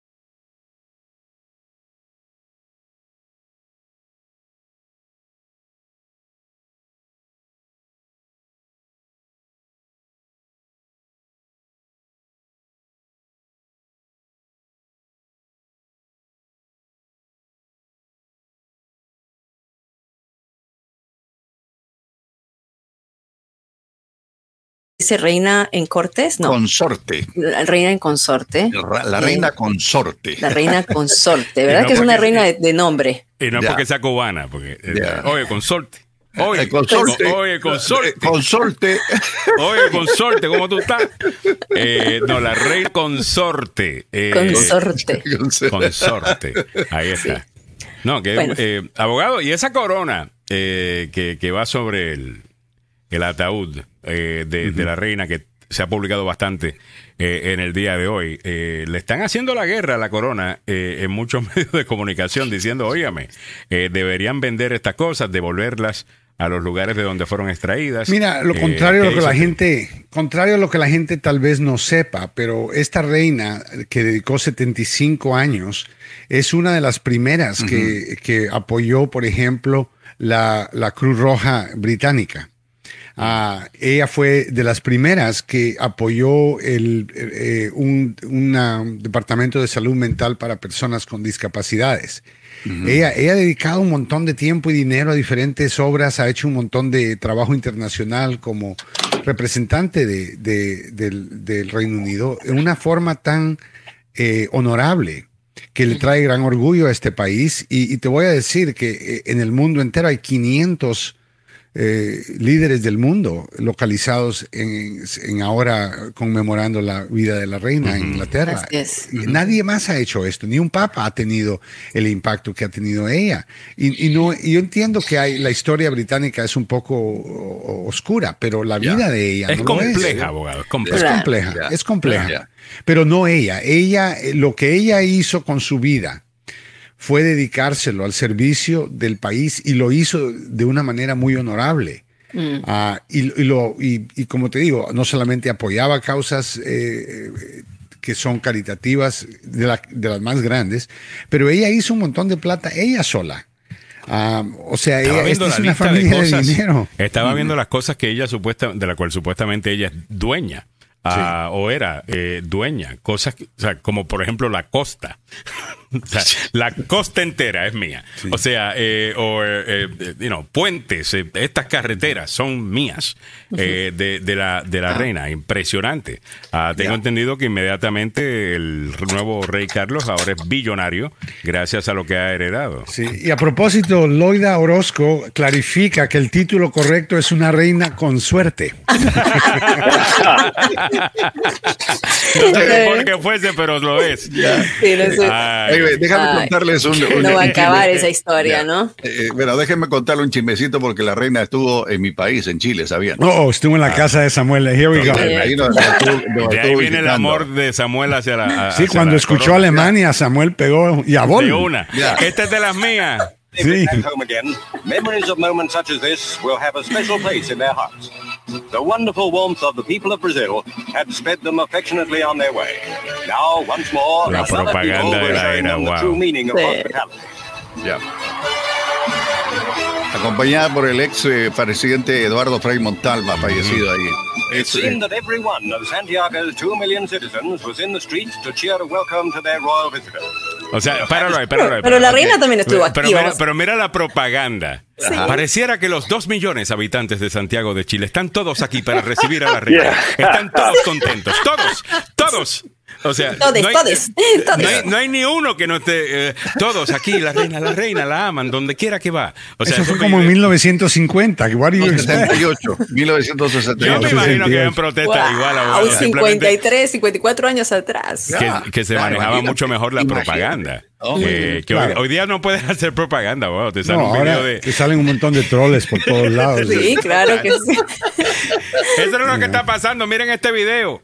Eh, no, no, no, no, nadie respeta nada. Eh, Pero ella, ella definitivamente vivió una vida con dignidad, vivió una vida sin controversia. Si había controversia era por su familia, sea su esposo que andaba mujereando. Ah. O, Charles que andaba mujereando como loco y, de ahí le quema la canilla a, la princesa Diana. Mira, mira la mente de este hombre. Entonces, eh, eh, ella nunca pasó esas cosas. Pero ahí, también hay otra historia, este abogado. Ahora ya hay la, historia de amor de, de, Príncipe Carlos con, con Camila, ¿no? Mira, Carlos quería ser rey o quería ser, él quería ser rey o quería ser eh, una persona regular. Porque si él quería ser una persona regular, estoy de acuerdo, no hay nada malo con que él se hubiera unido con la, con la reina con suerte. Pero la, la realidad es de que Princess Diana fue usada porque era el, tipo de persona que, ella, que ellos querían y manipularon su vida, etcétera, y la aislaron como lo hicieron con Meghan, ah, porque está viviendo. O sea, imagínate que tú no puedes salir de la casa. Todos sabemos lo que es una pandemia, pero imagínate que tu vida es una pandemia. Mm. pero con el dinero esa ayuda. Entiendo, entiendo. Y esta casa, te vas a otra casa. Pero, pero mira, el otro, eh, Harry dijo, no, yo prefiero vivir una vida normal y se compró una casa de 140 millones de dólares. O sea, yo no veo nada malo ¿Qué normal? ¿Qué normal? Muy normal, exacto. Vamos, a ver cuánto tiempo dura esto. No, ya va a no, el dinero no se va a acabar. Acaba de, eh, todos acaban de heredar una montaña de dinero. Yo no veo el dinero de la familia Windsor va a acabarse. Ah, ah lo que sí podrá acabar es la, monarquía. La monarquía con Carlos no va a sobrevivir. No, yo estoy de acuerdo, Carlos. El concepto, yo creo que ahora vamos a ver un cambio, probablemente una evolución donde el, este, el rey Charles va a bajar el número de personas que trabajan para la monarquía, el los gastos que, que incurre el gobierno para mantener la monarquía. O sea, yo creo que no es que son pobres, no necesitan ayuda del gobierno, honestamente. Ah, y yo creo que en esa parte eh, Charles va a tener más dificultades que lo que tenía su madre. Lo contrario, yo creo que esta va a ser una oportunidad para aquellos que, se- han opuesto a, a- a la monarquía de Inglaterra a hacer algo, ¿me entiendes? A tratar de modificar o, o reducir la dependencia del gobierno, pero juegan un papel importante como lo juega en Estados Unidos un secretario de Estado, como lo juega el presidente, como lo juega el, el presidente del Senado, el presidente o la presidente de la Cámara. Entonces, o sea, son líderes de- del gobierno y ella era una líder muy buena. Oye, un eh, interesante punto por parte de Pepe Villalobos dice, ¿qué valoración le podríamos dar a esas joyas? Esas no solamente valen su peso en oro, es el valor histórico también. Y ese parte de ese valor se lo da la reina o, o la corona eh, o la monarquía, no necesariamente eh, el valor intrínseco que pueda, que, que- que pueda tener la, la joya en sí, sino el hecho de que fue de la reina. So, ella tiene que ver mucho con el valor de eso. Buen, buen, buen, buen punto. Co- cosas poco populares las que está diciendo Sí. eh, Pepe Villalobos, pero de mucha lógica. Edwin Vázquez dice, cuando alguien muere, solo lo bueno hablan. Es así. Sí, Eh, George sí. Núñez, el primo Carlos es bien tremendo, el canijo bravucón y cosco- coscolino. Eh, muy bien. Y además Eh, que gobierna a los 73 años, imagínate. Cuando Pero, pero eh, da la impresión de que esto va a ser pasajero, porque todo el mundo está pensando no en eh, Carlos III, sino en el hijo de Diana. Ah, el Pero, pero no creen ustedes que, que tenemos que apreciar, no sé si viste el programa de Bill Maher este viernes. No lo he visto pero, todavía. eh, él habla de, de por qué nos estamos quejando de que Joe Biden quieren, ah, dice que hay un grupo que quiere pasar un límite de edad para poder correr para la Casa Blanca. Y el punto es, ¿cuándo vamos a aprender que personas que tienen una edad como Joe Biden es- están haciendo un buen trabajo por su edad, por la edad que tienen, por la experiencia, experiencia que que tienen? viene, La ya. experiencia. Por el, o sea, no es necesariamente negativo decir, mire esta persona, y mire la reina de Inglaterra, trabajó hasta hace dos, dos o tres días antes de morir. Ya. 96 años de edad, comenzó a trabajar a los 25. Ahora, eh, yo creo que es, está apropiado que el, el King Charles tenga 73 años y que comience un poquito más adelante y que no haya comenzado a los 25, imagínense. Ya. Entiendo, su mamá era una persona muy diferente, pero él a los 25 años andaba chupando por ahí. Además que a los 25, a- a- cuando la mamá asume el contexto mundial, lo que estaba atravesándose la mundialmente era, era una guerra. Y entonces, mundial, sí. eh, sí, eh, eh, otra, otra visión, una reevaluación de, de- de- de- de vida también, ¿no? Eh, en ese entonces, cuando ella asume la corona. Pero, eh, bueno, regresando a, a- a Biden, eh, abogado, sí, ya también cuando uno es- pasa los 70 años, o sea, no tienes esas aspiraciones que a los 40, 50 podrías tener y que te metes con todo sin importar lo que pase y sin importar a quién aplastes para poder llegar a la meta que tú quieres, ¿no? No, yo creo que una edad avanzada para posiciones de ese alto rango, eh, con experiencia. Mira, Joe Biden Pero tiene más experiencia en el Congreso Que ninguna otra persona viva en los Estados Unidos en este momento. Estuvo 47 años. Es que, yo, ¿no? Congreso. es que yo creo que sí hay un rol para personas, eh, obviamente, mayores. Y yo creo que las Oh, personas mayores. eh, ah, gracias. Eh, gracias, Carlos, por dejarme saber. ¿Am I breaking up todavía? No, no. Sí. Ok. Sí, sí. All right. So, una de las, uno de los problemas que tenemos con Biden es que, contra, tendría ya casi 88 años cuando salga eh, de su segundo mandato, si es que decide eh, correr. Y él se ve bastante, o sea, por ejemplo, eh, tengo unos amigos que estuvieron en el CHCI um, Gala el otro día, donde estuvo el, el Congressional Hispanic Caucus, ah, la, la gala del instituto en el que Biden, Biden habló. Bueno, pues la prensa cubrió pues los mensajes bonitos de lo que sea, pero yo tengo un, un, un video que tomó una amiga mía que me mandó, en donde Biden está diciendo un disparate. Eh, o sea, se dio una clase enredada eh, y yo no sé si es por su edad, no sé si es porque él tiene problemas hablando. Ahora, lo que sí yo estoy de acuerdo con Bill Maher es que la nueva generación abogado hay cier- eh, no solamente es que no, no saben lo que no saben, ellos tienen como, están abiertamente, eh, ¿cómo se dice la Opuestos. palabra? O- opuestos, abiertamente eh, eh, A- renuentes opuestos a aprender, a- opuestos a, escuchar madurar. a cualquier persona que sea mayor que ellos. Sí, es como que eh, una persona mayor no tiene siempre nada estuvieron que... protegidos. Ese es Pero para mí eso es, eso para mí es una estupidez. O sea, Es, la, yeah. la gente cambia con el tiempo, la gente agarra experiencia con el tiempo. Una persona que ha estado ahí te puede guiar mucho mejor que una persona que leyó sobre lo que sucedió en aquel mo- eh, en, en- en- en cierto momento. O sea, eh, una arrogancia increíble. Estaba viendo a Kanye West, que está más loco que una cabra, como todo el mundo sabe, eh, Yeah. decir en un video viral que todo el mundo se lo estaba aplaudiendo. Que perdóname, a mí los viejos no me pueden decir nada, porque ustedes fueron los que estuvieron antes que yo, y yo soy el que viene a cambiar el mundo, y ustedes no me pueden a mí decir nada. Qué ridículo. Si usted es mayor, no me puede decir nada. Y yo digo, bueno, obviamente por eso es que tú eres tan bruto. Eh, Claro. y por eso te pasa. Eh, porque la no- ignorancia. La ignorancia. Y el, y el ignorante no sabe lo que no sabe. La persona que por lo menos entiende de que hay cosas que no sé, contra la tiene ganada eh, en contra de gente como esa. Y muchos jóvenes abogados tienen una posición bien fea eh, con las personas mayores, en mi opinión. De acuerdo, este país es de los peores en eso. En Sí, Asia señor. es diferente. Ah, respetan más a las personas de edad avanzada. Ahora, Sabiduría, como te ¿no? digo, la- y comenzamos a hablar de esto porque la reina sirvió hasta los 96 años. Ya. ¿Y, cu- ¿Y por qué te crean un límite de edad para, por ejemplo, eh, un presidente si los miembros de la Corte Suprema no tienen un límite? No.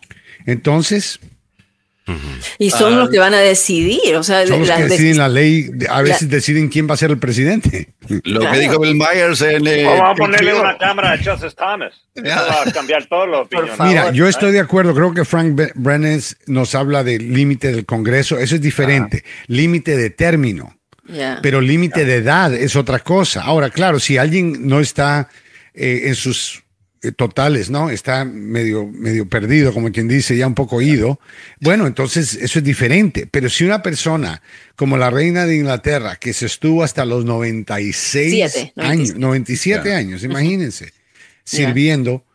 Ah, ¿Por qué pararla a los 70? Hubieran Yeah, sido country of 27 promises. años perdidos de liderazgo de ella.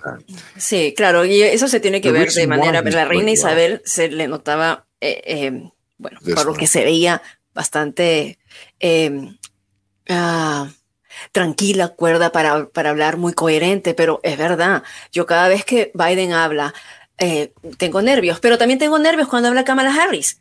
Y Ah, ya. Kamala Harris tiene. Tiene- porque cámara está Entonces- como que desconectada. O sea, Y no se conectó, Yo ni no sé se quién es ella ya. ya. Yo no me recuerdo Sí. la última vez que la vi. ¿Ustedes han visto el show VIP? Eh, en HBO, que es una comedia de una vicepresidenta, ah, que es un desastre de vicepresidenta, pero es, tan, es una comedia de errores, se llama VIP. El, Yeah. el show en HBO Max.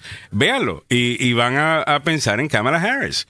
Eh, Algunas veces sale con unas cosas que yo digo, pero, pero ¿quién te escribió? Santo Padre. Pero bueno, eh, al final del día Oye, es lo que está pasando. Otras cosas rapidito que están pasando en el día de hoy. Solo solamente quiero 30 dar- segundos, nada más. A ver, Samuel, sí, would think something like that. The reason why he's doing well is because he's old. Be- Thank you. Eso fue lo que dijo Myers acerca de Joe Biden. Eh, le está yendo bien precisamente porque tiene experiencia y tiene una edad avanzada.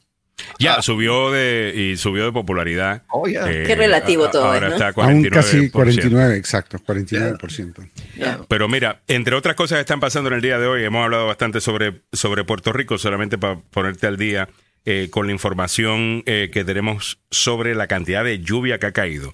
En Calley, Guayama, Ponce, Cagua, San Lorenzo, Coamo, eh, toda esa área del sur, centro-sur, eh, que acaban de extender la alerta de inundaciones repentinas hasta las 2 de la tarde hoy.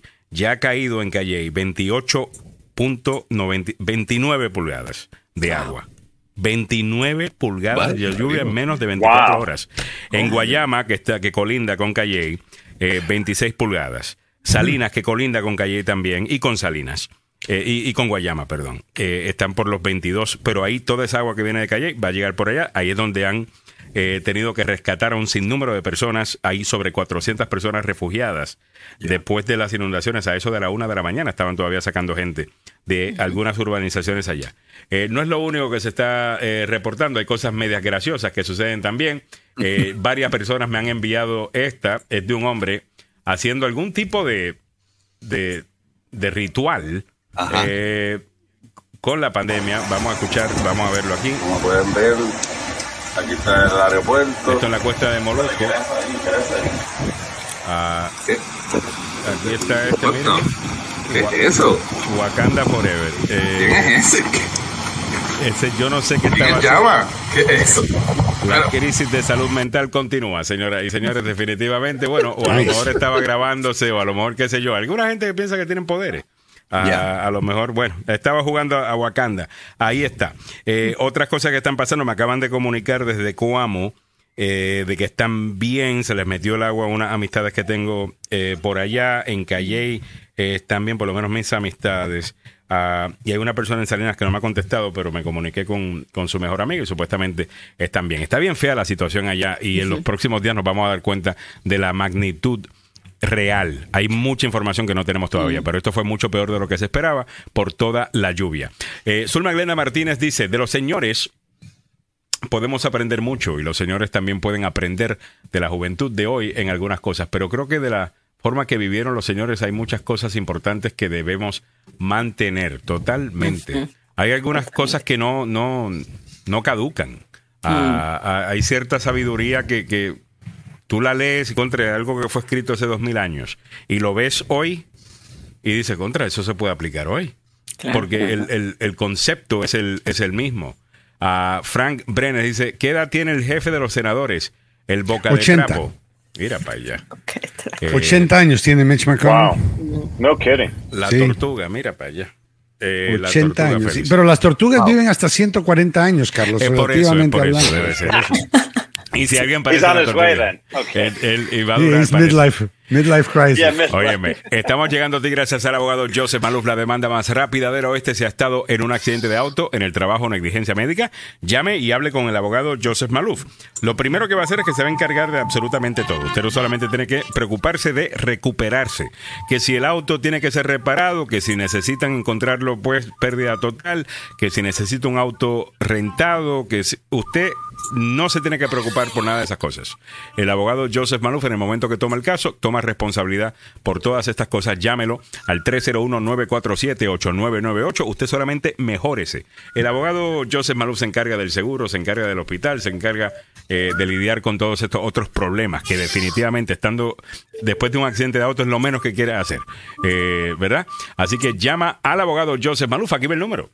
301-947-8998. 301-947-8998. El abogado Joseph Maluf con licencia para trabajar en Washington, Maryland y Virginia y dos oficinas para su servicio. Después de un accidente, vaya al hospital y después dele una llamada al abogado Joseph Maluf. Al propósito, dentro de los próximos minutos estaremos en su programa conociendo sus derechos. No se olvide el número telefónico 301-947-8998. El abogado Joseph Maluf la demanda más rápida del oeste. Ahí lo tienes. All right, su caballo. A las 8.58 también hemos llegado a ti gracias al abogado Carlos Salvado, salvadolaw.com. Si se ha metido en un problema criminal, llame al abogado Carlos Salvado. Y esto puede ser porque lo acusaron injustamente. Esto puede ser porque usted es culpable de lo que hizo. Al final del día, ambos se merecen un debido proceso garantizado por la ley. El trabajo del abogado no es mantener a criminales fuera de la cárcel, es asegurarse que la ley se siga. Y, y eso es importante para todos, específicamente para los inocentes. Así que llama al abogado Carlos Salvador, aquí va el número 301-933-1814, que si sopló y se nota que usted estaba pues casi volando, eso no importa. Algunas veces estas máquinas no están funcionando, como bien ha argumentado, como exitosamente ha argumentado. Discriminan en contra de la cerveza eh, extranjera. Ay, no, Exactamente, hay que cambiar eso. Hay que cambiar esas cosas. Eh, no, No han chequeado el volando, sistema. soñando. That's Hay una right. diferencia. Yeah. Y usted no me vio, eh, señor policía. Eh, llame al abogado Carlos Salvado. ¿Es eso lo que realmente vio el policía o está confundido? El abogado Carlos Salvado lo confundirá. Perdón, argumentará, eh, argumentará a su favor. Llámelo en este momento al 301-933-1814. 301-933-1814. Salvado es el Kojak de las leyes. ¿Sabes que un Uy, día el estaba- Kojak. un día estaba viendo Tío. Uno, uno de los- uno de estos canales eh, ¿no? que ponen esos programas de, de los 70. Y Ya. vi a Kojak y veo a Kojak. Y, 70. Sí, Wow. de los 70. Yeah, y, he was the 70s. y yo y, y digo, pero ese es Carlos Salvado, es que es igualito. y, y yo Yeah. me recuerdo, en casa yo crecí con una foto de Kojak, eh, porque el actor que jugaba el papel eh, se había tomado una foto con mi papá. Teddy eh, Savalas. Teddy Yeah. Savalas, y mi papá tiene una foto con él. Eh, en casi toda mi niñez yo había visto esa foto. Eh, y- pero que hace rato que no veía a Teddy Savalas. Y digo, oye, pero este es igualito a Carlos Salvado. Y la voz de Teddy Savalas, qué voz la que tenía ese tipo. La, la de Kojak, ¿verdad? Man, his voice. Una cosa. I don't remember his voice. Yeah. Oh, Oh, my yeah. God, búscatelo, Samuel. Ese I tipo don't, tiene una. I ese I tipo tiene una voz En brutal. YouTube. Who loves you, baby? Yeah. Eh, Oh, yeah. eh, Oh, yeah. Ay, ay, que estaba siempre con su lollipop, ¿no? Con... Yeah. Ajá, él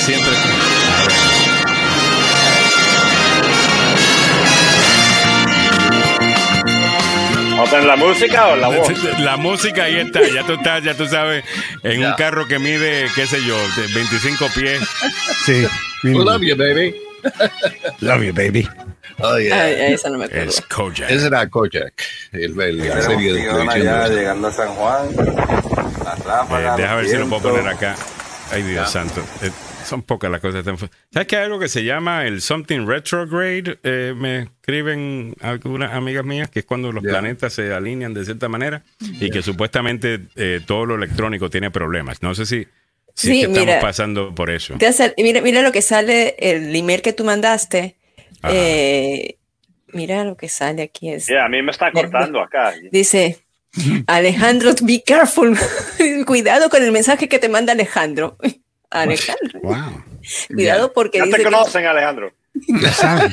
They No, know you. olvídate. Santo Padre. Sí, sí, sí, ya saben. Be careful. Alerta. Que no te haga reír. Eh, Ya. o nueve, nueve, nueve y un minuto. All right, vámonos, señoras y señores. Por ahí viene el abogado Joseph Maluf con Conociendo sus Derechos, que viene... Y también va a estar el abogado Julio Alemán a las 9 y 30 hablando Muy de bien. un, eh, de un caso que es importantísimo, es el, el de Ayet, que parece que el día de hoy le van a quitar los cargos de asesinato de su exnovia, algo que ocurrió aquí en Baltimore hace, hace un montón de años. Samuel, también hay, no sé si lo quieras como, como tema, pero alguien estaba preguntando, no sabía del caso, eh, de una pelea que parece Sí, una que bronca se- en, el- en una, en una escuela secundaria aquí en Ajá. Gaithersburg. Sí, Eh, una sería buena idea fea. que el abogado hablara de cuáles son las consecuencias de una, de una cosa como esa, porque también te pueden caer cargos. Sí, eh, por ya, hay una, ya hay una persona acusada, uno de los muchachos, te cuento. Ya Alright, hay. Así que vamos a hablar a las 9 y 30, pero ahora nos quedamos con el abogado Joseph Manu porque hay un montón de accidentes. Very hermano. nice. All right, Ok. guys.